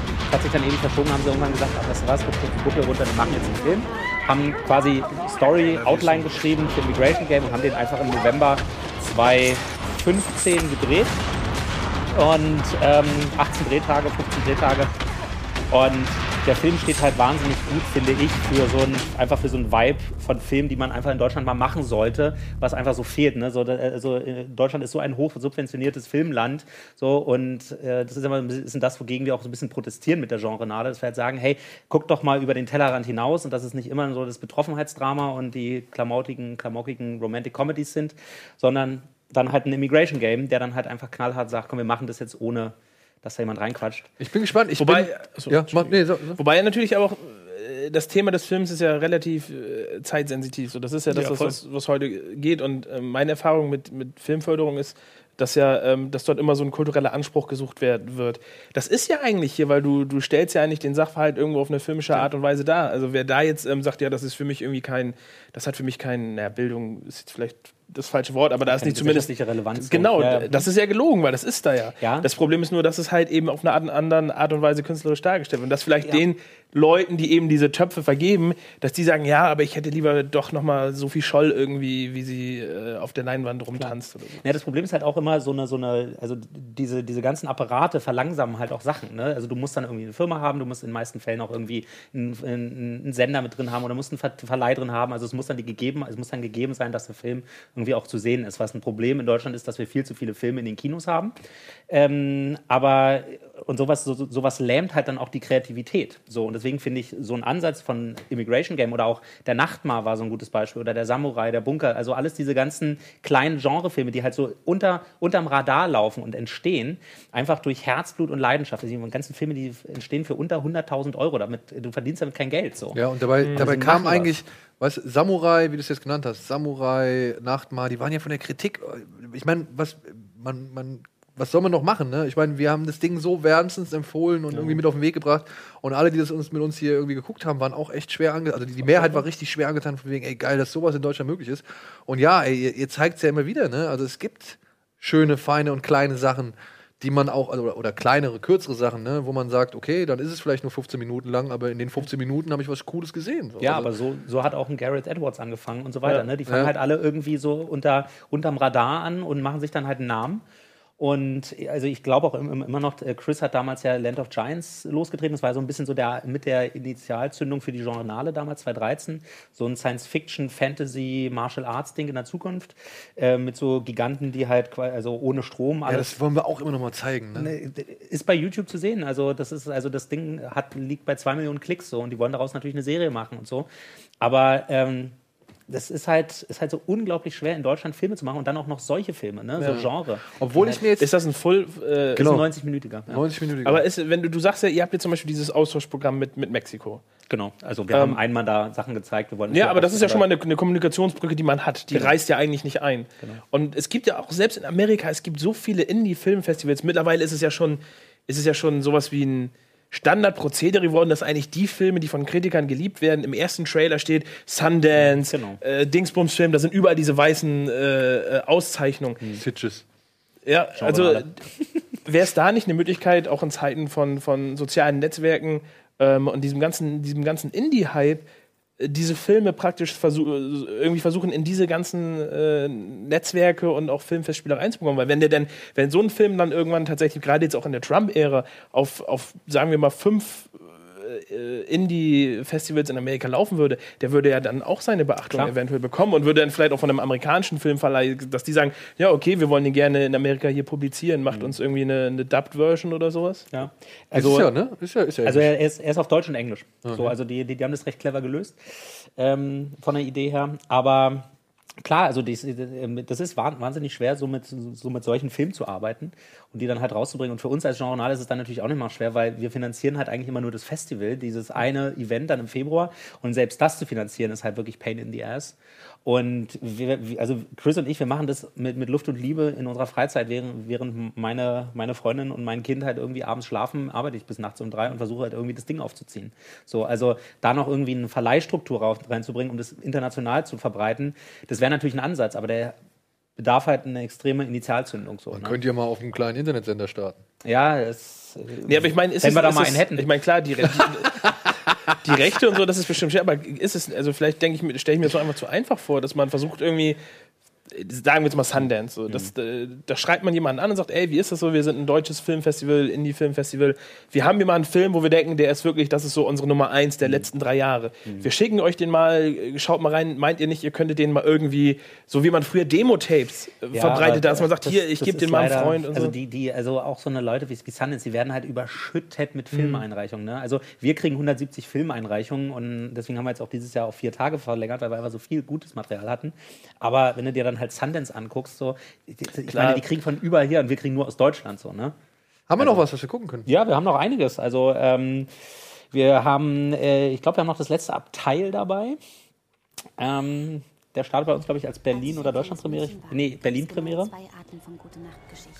Ähm, spielt sozusagen in einem, in einem Zug nachts, äh, sozusagen nach einer, nach einer Lawinen, einem Lawinenunfall und die sind halt in einem Zug eingeschlossen. Das ist so ein Mystery-Thriller. Auch, also das ist alles, wie gesagt, deutsch. Ne? Wir zeigen ausschließlich deutsches Kino. Und auch das ist Ey, ähm, was? Also, das ist eine Lawine hat den Zug einge. einge äh, quasi, genau, also hindert den, den, den, Zug daran weiterzufahren und hat ihn auch quasi so ein bisschen eingenommen. Wie lang ist der? Er ist auch ein 90er. Also wir haben dieses Jahr, also das war ja mal so Kritik so ein bisschen aus den letzten Jahren, dass wir letztes Jahr zwar zu Journal 4 keine Langfilme hatten, diesmal haben wir fünf, ähm, davon zwei Weltpremieren. Und ähm, genau. Ey, der sieht aber eigentlich ganz geil aus. Ich finde auch, man merkt, man merkt immer mehr, ähm, gerade auch wenn, wenn das Indie-Filme sind, dass sie sich, das ist immer meine Kritik, sie sehen halt nicht aus wie deutsche Filme. Ja, das sondern sie haben so diesen typischen, also sie sehen halt international am, amerikanisch aus vom Bild. Von, ich weiß nicht, wie, ich hab, für mich ist es immer noch, ob das eine Frage der Belichtung ist äh, oder der, der, der Frame-Anzahl, aber es ist halt, es ist halt einfach nicht diese typische Berliner Schule, wo du auf einem Stativ ist- die feste ja. Kameraeinstellung hast. Aber Ja, aber das ist natürlich ein großes, also das, das ist natürlich auch sozusagen ein Schubladendenken, was sich über die Jahrzehnte etabliert hat. Also wir haben halt jahrzehntelang kein Genre-Kino gehabt, so richtig. Und du kannst auch natürlich auch nicht erwarten, dass sozusagen Leute sofort jetzt wieder, weil man halt ein paar Mal was macht, irgendwie ins Kino rennen und dann halt die ganzen Genrefilme fun funktionieren. So. Aber ähm, Vor allem, dass sie erstmal ins Kino kommen. Erstmal so, genau. Und ich hatte halt mit, mit, mit dem deutschen Regisseur Christian, äh, Christian Petzold mal die Unterhaltung, weil er uns vorgeworfen hat, naja, ihr imitiert ja auch bloß amerikanische Vorbilder so von. Ah, das hat der. Dings auch gesagt, der, der, der, ähm, hier Tornado über Berlin Regisseur und was weiß ich, der. Rainer, Rainer Mazzutani. Ja, genau, der Matsu. Ja, und das Problem ist doch einfach, von wegen, also ich bin 1984 geboren, wir, wir sind in einer Generation aufgewachsen, wo wir natürlich vom amerikanischen und vom, oder vom, vielleicht auch vom japanischen oder vom, vom, vom asiatischen Kino einfach auch bestimmt wurden, was, was uns inspiriert hat, weil es gab ja sowas in Deutschland nicht. Natürlich sind wir von diesen Sachen inspiriert und imitieren die, weil es gab ja nichts anderes so. Und deswegen sieht das natürlich auch danach aus, weil das ist sozusagen unser Bild von Film. So, ne? Genauso wie, äh, also heutzutage, früher musste dann immer alles diesen Film-Look haben, wenn, wenn du es auf TV gedreht hast, dann haben halt alle immer irgendwie in After Effects Masken gezogen und es unscharf gemacht, damit es halt einen Film-Look hat. So. Ähm, heutzutage Damit es nicht aussieht wie Tatort, ne? Ja, genau, so. Also deswegen, was, was bedeutet quasi, es sieht nicht nach Deutsch aus so? Naja, dann ähm, müssen wir Ja. halt mit einer, mit, mit einer EB-Kamera drehen und einem Also ich finde schon, EB-Team so. ich finde schon, dass Immigration Game nach Deutsch aussieht, weil man hat ja Berlin das zum Beispiel gesehen. Genau. Also dementsprechend finde ich das jetzt gar nicht so schlimm. Also wenn es irgendwie eine deutsche, sage ich mal, Optik hat mit der vielleicht Bildästhetik von Amerikanern oder internationalen meine ich ja. Produkten. Ich Aber das, das finde ich jetzt nicht so schlimm, weil irgendwo musst du ja anfangen, beziehungsweise irgendwas musst du ja machen. Und ich glaube, wir sind halt noch nicht irgendwie an dem Punkt angelangt, wo man aus den ganzen Bausteinen, die man, den, die man so zur Verfügung hat, da die richtige, sag ich mal, ähm, weiß ich nicht, Formel für den deutschen Genrefilm gefunden hat. So. Also, Nein, aber ich glaube, du hast mir doch falsch. Es geht gar nicht auch um die Städte. Ich glaube, du kannst auch in Hamburg einen geilen Film machen, der nicht, aussieht, der nicht aussieht wie in Deutschland. Es geht mir da tatsächlich eben um die Ästhetik und um, um Kamerafahrten, was für Bilder Ja, du ja, nutzt. Das ist halt nicht einfach dieses angestaubte, wo du sofort siehst, okay, das ist wieder von dem und dem. Weißt du, und ich gucke mir lieber dann sowas an als High Alarm auf Mallorca. So. Ja. Gut, ähm, wir gehen noch einmal schnell in die Werbung und melden uns danach zurück mit noch ein paar weiteren Bildern von der Journale und einem schönen kleinen Gewinnspiel dazu. Denn wir wollen euch dabei haben. Kino Plus, euer liebstes Kinomagazin, wird euch präsentiert von der UCI Unlimited Card.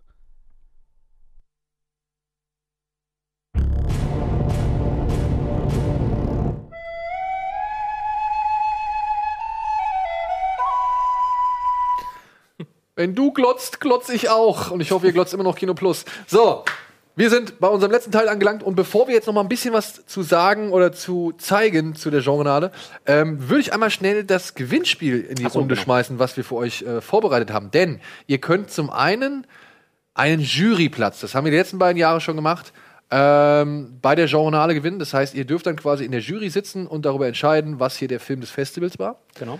Vier Preise. Vier Preise.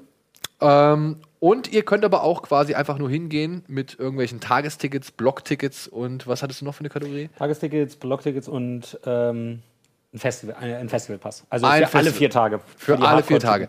Das Leute. alles könnt ihr gewinnen. Also, und dafür müsst ihr aber ein bisschen Unterschied machen. Ihr könnt die äh, Tickets, Blocktickets, Tagestickets, Festivaltickets, könnt ihr gewinnen, indem ihr eine E-Mail schickt an äh, kinoplus.rocketbeans.tv unter dem Betreff, was hatten wir? Genre Karten. Kreativ, kreativ. Ja. Genre-Karten, das ist das quasi Stichwort für die Tageskarten und so weiter und so fort. Und es gibt ein Stichwort, das heißt Genre-Jury. Wenn ihr euch da quasi, äh, wenn ihr uns da eine E-Mail schickt an kinoplus.rocketbeans.tv mit dem Betreff Genre Jury, dann könnt ihr einen Platz in der Jury gewinnen. Aber Paul hat noch eine Aufgabe für euch. Genau, die einzige Sache ist, ähm, wir möchten sozusagen keine Jury, die so aus Filmemachern besteht. Ähm, uns ist wichtig, dass es quasi das reine, das reine Publikum ist. Es ist ein Publikumsfestival, es ist ein Genre-Fan-Festival und wenn sozusagen Filmemacher in einer Jury sitzen, dann sollen sie auf die anderen großen Festivals gehen, die da so parallel passieren. Ähm, deswegen, wir Wie ich zum Beispiel. ich bin nämlich bei den 99 Fire Film genau, Awards. die 99 Fire Film Awards. Nein, also, äh, deswegen, wir, wir suchen quasi euch, wir suchen ein Jurymitglied, was die vier Tage mit in der Jury sitzt und am Ende über die vier Preise entscheidet. Und unsere Idee ist, ähm, schickt uns einen Vierzeiler oder Schröck, wer, Ja, äh, Kino Plus. äh, also Kino Plus, genau, nee, ihm direkt. ähm, und erzählt uns quasi, warum ihr in der Jury sitzt und warum ihr das perfekte Genrefilmpublikum seid. Und ähm, genau, denkt bitte daran, ihr seid keine Filmemacher, nicht die Filmemacher. Es tut mir ein bisschen leid, aber es ist uns wichtig, dass es sozusagen das reine Herzblutpublikum ist. Wir haben ein Problem an der Sache. Ähm, das Ganze findet in Berlin unterhalb der Woche statt. Wir wissen, das ist ein bisschen suboptimal. Aber ähm, kommt zu uns. Ähm, äh, wir finden sicherlich einen Weg, dass wir irgendwie da erkenntlich zeigen, dass ihr da auch da seid. Ihr könnt alle Filme gucken, ihr könnt Partys mitmachen, ihr könnt Spaß haben und ihr seht großartige Filme. Genau. Wie Das- zum Beispiel? Haben wir noch irgendwie einen Trailer, den du. Wir haben, wir haben eine ziemlich coole Retrospektive ähm, auf einen großen deutschen äh, äh, Produzenten, der, nachdem er Genre gemacht hat, ähm, Planet B, hat er so eine dreiteilige äh, Compilation gemacht mit so einigen Schaus äh, deutschen Schauspielern. Genau, Tom Zickler ist der Produzent. Der ist dann später bekannt geworden als der Produzent von Till Schweiger Filmen wie Keinohrhasen, Zweiohrkrücken, Dreilochstute, ähm, Honig im Kopf.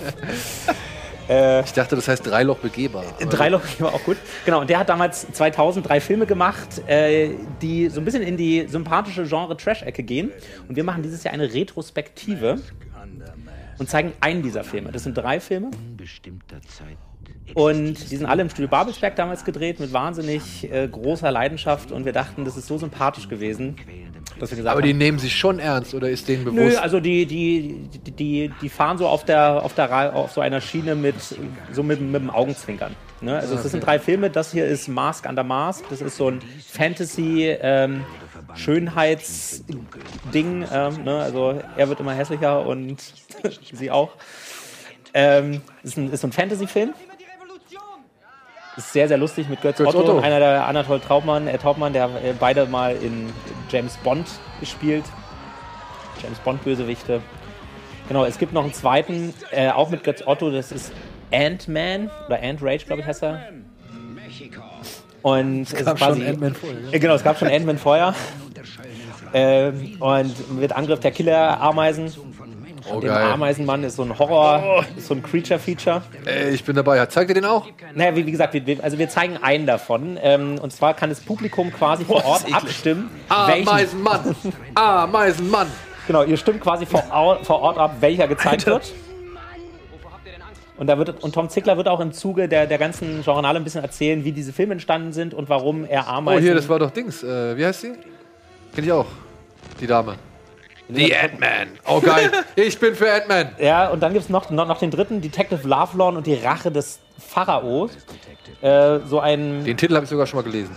Das, das ist auch so, glaube ich, der bekannteste von den dreien. Ähm, er ist halt so ein Detective, der halt, äh, der halt äh, äh, quasi zeitreisemäßig in die Vergangenheit geschickt wird, um einen durchgeknallten Pharao zu töten, der in der Neuzeit quasi die Weltherrschaft an sich reißt. Ähm, blöderweise hat der Detective ähm, einen äh, quasi ein, ist ein bisschen so zwiegespalten und hat halt ein anderes Ego noch, nämlich diese durchgeknallte blonde Frau, die hier gerade rumrannte, die ihn immer so ein bisschen davon abhält, ähm, äh, quasi erfolgreich zu sein. Super lustiges Ding. Ähm, wie gesagt, gehen so ein bisschen in die Genre-Trash-Ecke. Ant-Man. Genau, ihr könnt vor Ort abstimmen. Äh, in der Retrospektive ist der Donnerstagabend, ist sozusagen unser Abschluss des Festivals. Elisabeth Volkmar oder Jasmin Fiali, genau. Genau. Und die sind wirklich äh, sehr sympathisch, die Dinger. Gojko Mitic. Ja, ja, da, also, da spielen wirklich alle mit, so, ne? Reinhard Schöne und ähm, Horst Buchholz in einer Rainer Schöne, für die Leute, die es nicht wissen, ist ein berühmter Synchronsprecher. Also Richtig, der hat genau. eine sehr bekannte Synchronstimme. Ich glaube, das ist von Willem Dafoe, glaube ich, die unter anderem, Hm. die, oder? Ist das Willem Dafoe? Der hat doch diese. Ja, ja, genau, genau. Ja. Ja. Also das, äh, genau, Tom, Tom Zickler als Produzent ist dann auch da ähm, und der ist auch äh, mehrmals auf der Genrenale, erzählt uns ein bisschen was, auch wie er sozusagen Produzent wurde und der macht ja jetzt auch wieder, der ist jetzt von Till Schweiger sozusagen weg. Das klingt so, als ob er so gefangen gehalten wurde, aber nein, ähm, der macht jetzt sozusagen wieder mehr im Genrebereich. Ich wette, Till Schweiger stand mit der Peitsche da und hat jetzt gesagt: So, Keiner mach mir den Film da! Keiner! ja. Genau. Ey, ähm, wirklich. Das Ich bin, ich, bin, ich bin gespannt. Ich bin auf jeden Fall äh, während dieser Tage in Berlin. Ich komme auf jeden Fall einen Tag zu euch, ähm, weil es ja auch wahrscheinlich ein Plan ist, dass ich eine Sektion mit präsentiere. Das wäre ein Gedanke, genau. Ja, und wir wollen auf jeden Fall wieder einen kleinen Beitrag zur Genrenale machen, deswegen bin ich auf jeden Fall da. Ich bin aber auch parallel halt, muss ich dazu sagen, ich bin halt noch bei den 99 Firefilms. Die kenne ich nicht, habe ich noch nie gehört. Ich Okay. weiß auch nicht, was das ist. Ähm, Ja, aber aber das, würde, das, das findet dann erst statt oder ich bin erst dann da, wenn, euer, wenn ihr schon vorbei seid. Natürlich. Alles kommt nach uns. Ja. Aber ich, ich muss mal, mal kurz ein, eine Sache sagen, weil das, weil das halt auch in eurem, äh, im, im Rocket Beans Forum neulich mal so ein bisschen so ein Thema war. Stimmt, da gab es einen Beitrag zu. Da, da gab es einen kleinen Beitrag zu. Liebe Leute, wir wissen, dass es natürlich für Fans, die von außen kommen, ein unglaublich ungünstiger Zeitpunkt ist. Das ist so ein bisschen gewachsen dadurch, wie die Genrenale entstanden ist und dass es so, ein, so eine kleine, sympathisch gemeinte Trotzreaktion auf die Berlinale war. Ähm, Chris und ich, wir werden jetzt nach der Genrenale 5 mal gucken, wie wir damit weiter umgehen, weil äh, während der Berlinale so eine Veranstaltung zu machen, ist halt Fluch und Segen zugleich. Und ähm, wir, wir werden mal gucken, was sozusagen die nächsten Jahre bringt für die, für die Genrenale. Aber ich glaube, dass es durchaus auch Sinn macht, mal darüber nachzudenken, das vielleicht irgendwie umzulegen, dass mehr Leute das auch sehen können und vielleicht auch an einem langen Wochenende irgendwo hinkommen. Deswegen, wir versuchen das ja schon immer auch mit der, mit der Screamer-Tour so ein bisschen.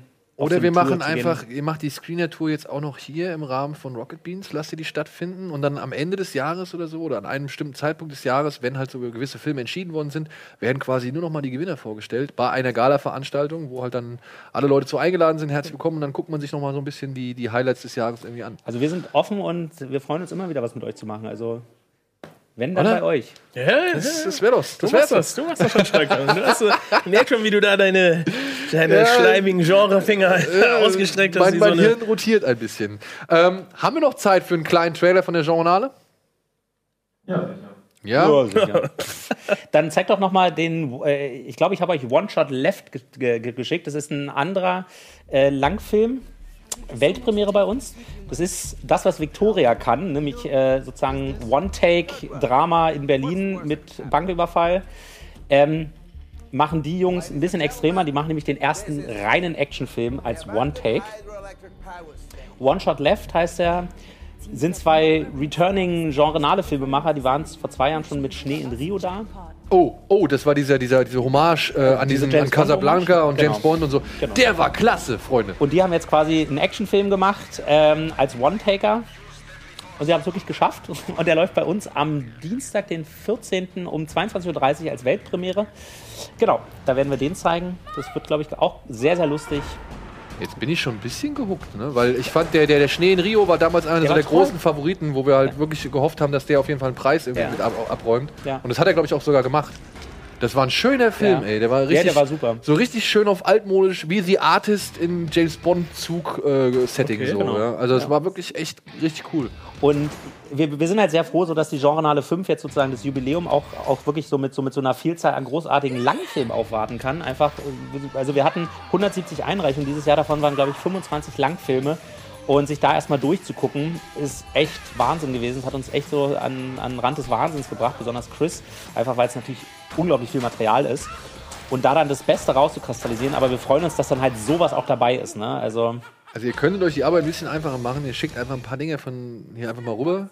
Und dann gucke ich mir die auch an und sag dann hier das und das. Das musst du mit Chris besprechen, weil Chris ist Programmleiter. Der, der entscheidet, Und der ist so streng, der ist so streng. Chris ist streng. Also, aber du darfst aber nicht vergessen, nur als letztes, es ist halt, wir, wir, wir versuchen halt mit der Genrenale wirklich ähm, den Beweis anzutreten, dass Genre in Deutschland möglich ist. So, und dann, und das kannst du halt nur, indem du halt wirklich sagst, von wegen, es muss die, das, die qualitativ hochwertigstes Zeug sein. Einfach was, was halt wirklich dem Beweis ja, oder dem, dem, dem, also als Beweis dient, dass Genre in Deutschland funktionieren kann. Natürlich ist das alles auf einem, in, ist ein enormes Potenzial, aber es ist natürlich auf einem Level ohne Geld oder sehr Mhm. wenig Geld und sehr viel Leidenschaft und Lust und Liebe, besonders Lust. Und ähm, deswegen, das, das, wir versuchen das halt zu beweisen. Wir versuchen den Zuschauer davon zu überzeugen, hey, gebt dem deutschen Film und dem deutschen Genrefilm eine Chance. So.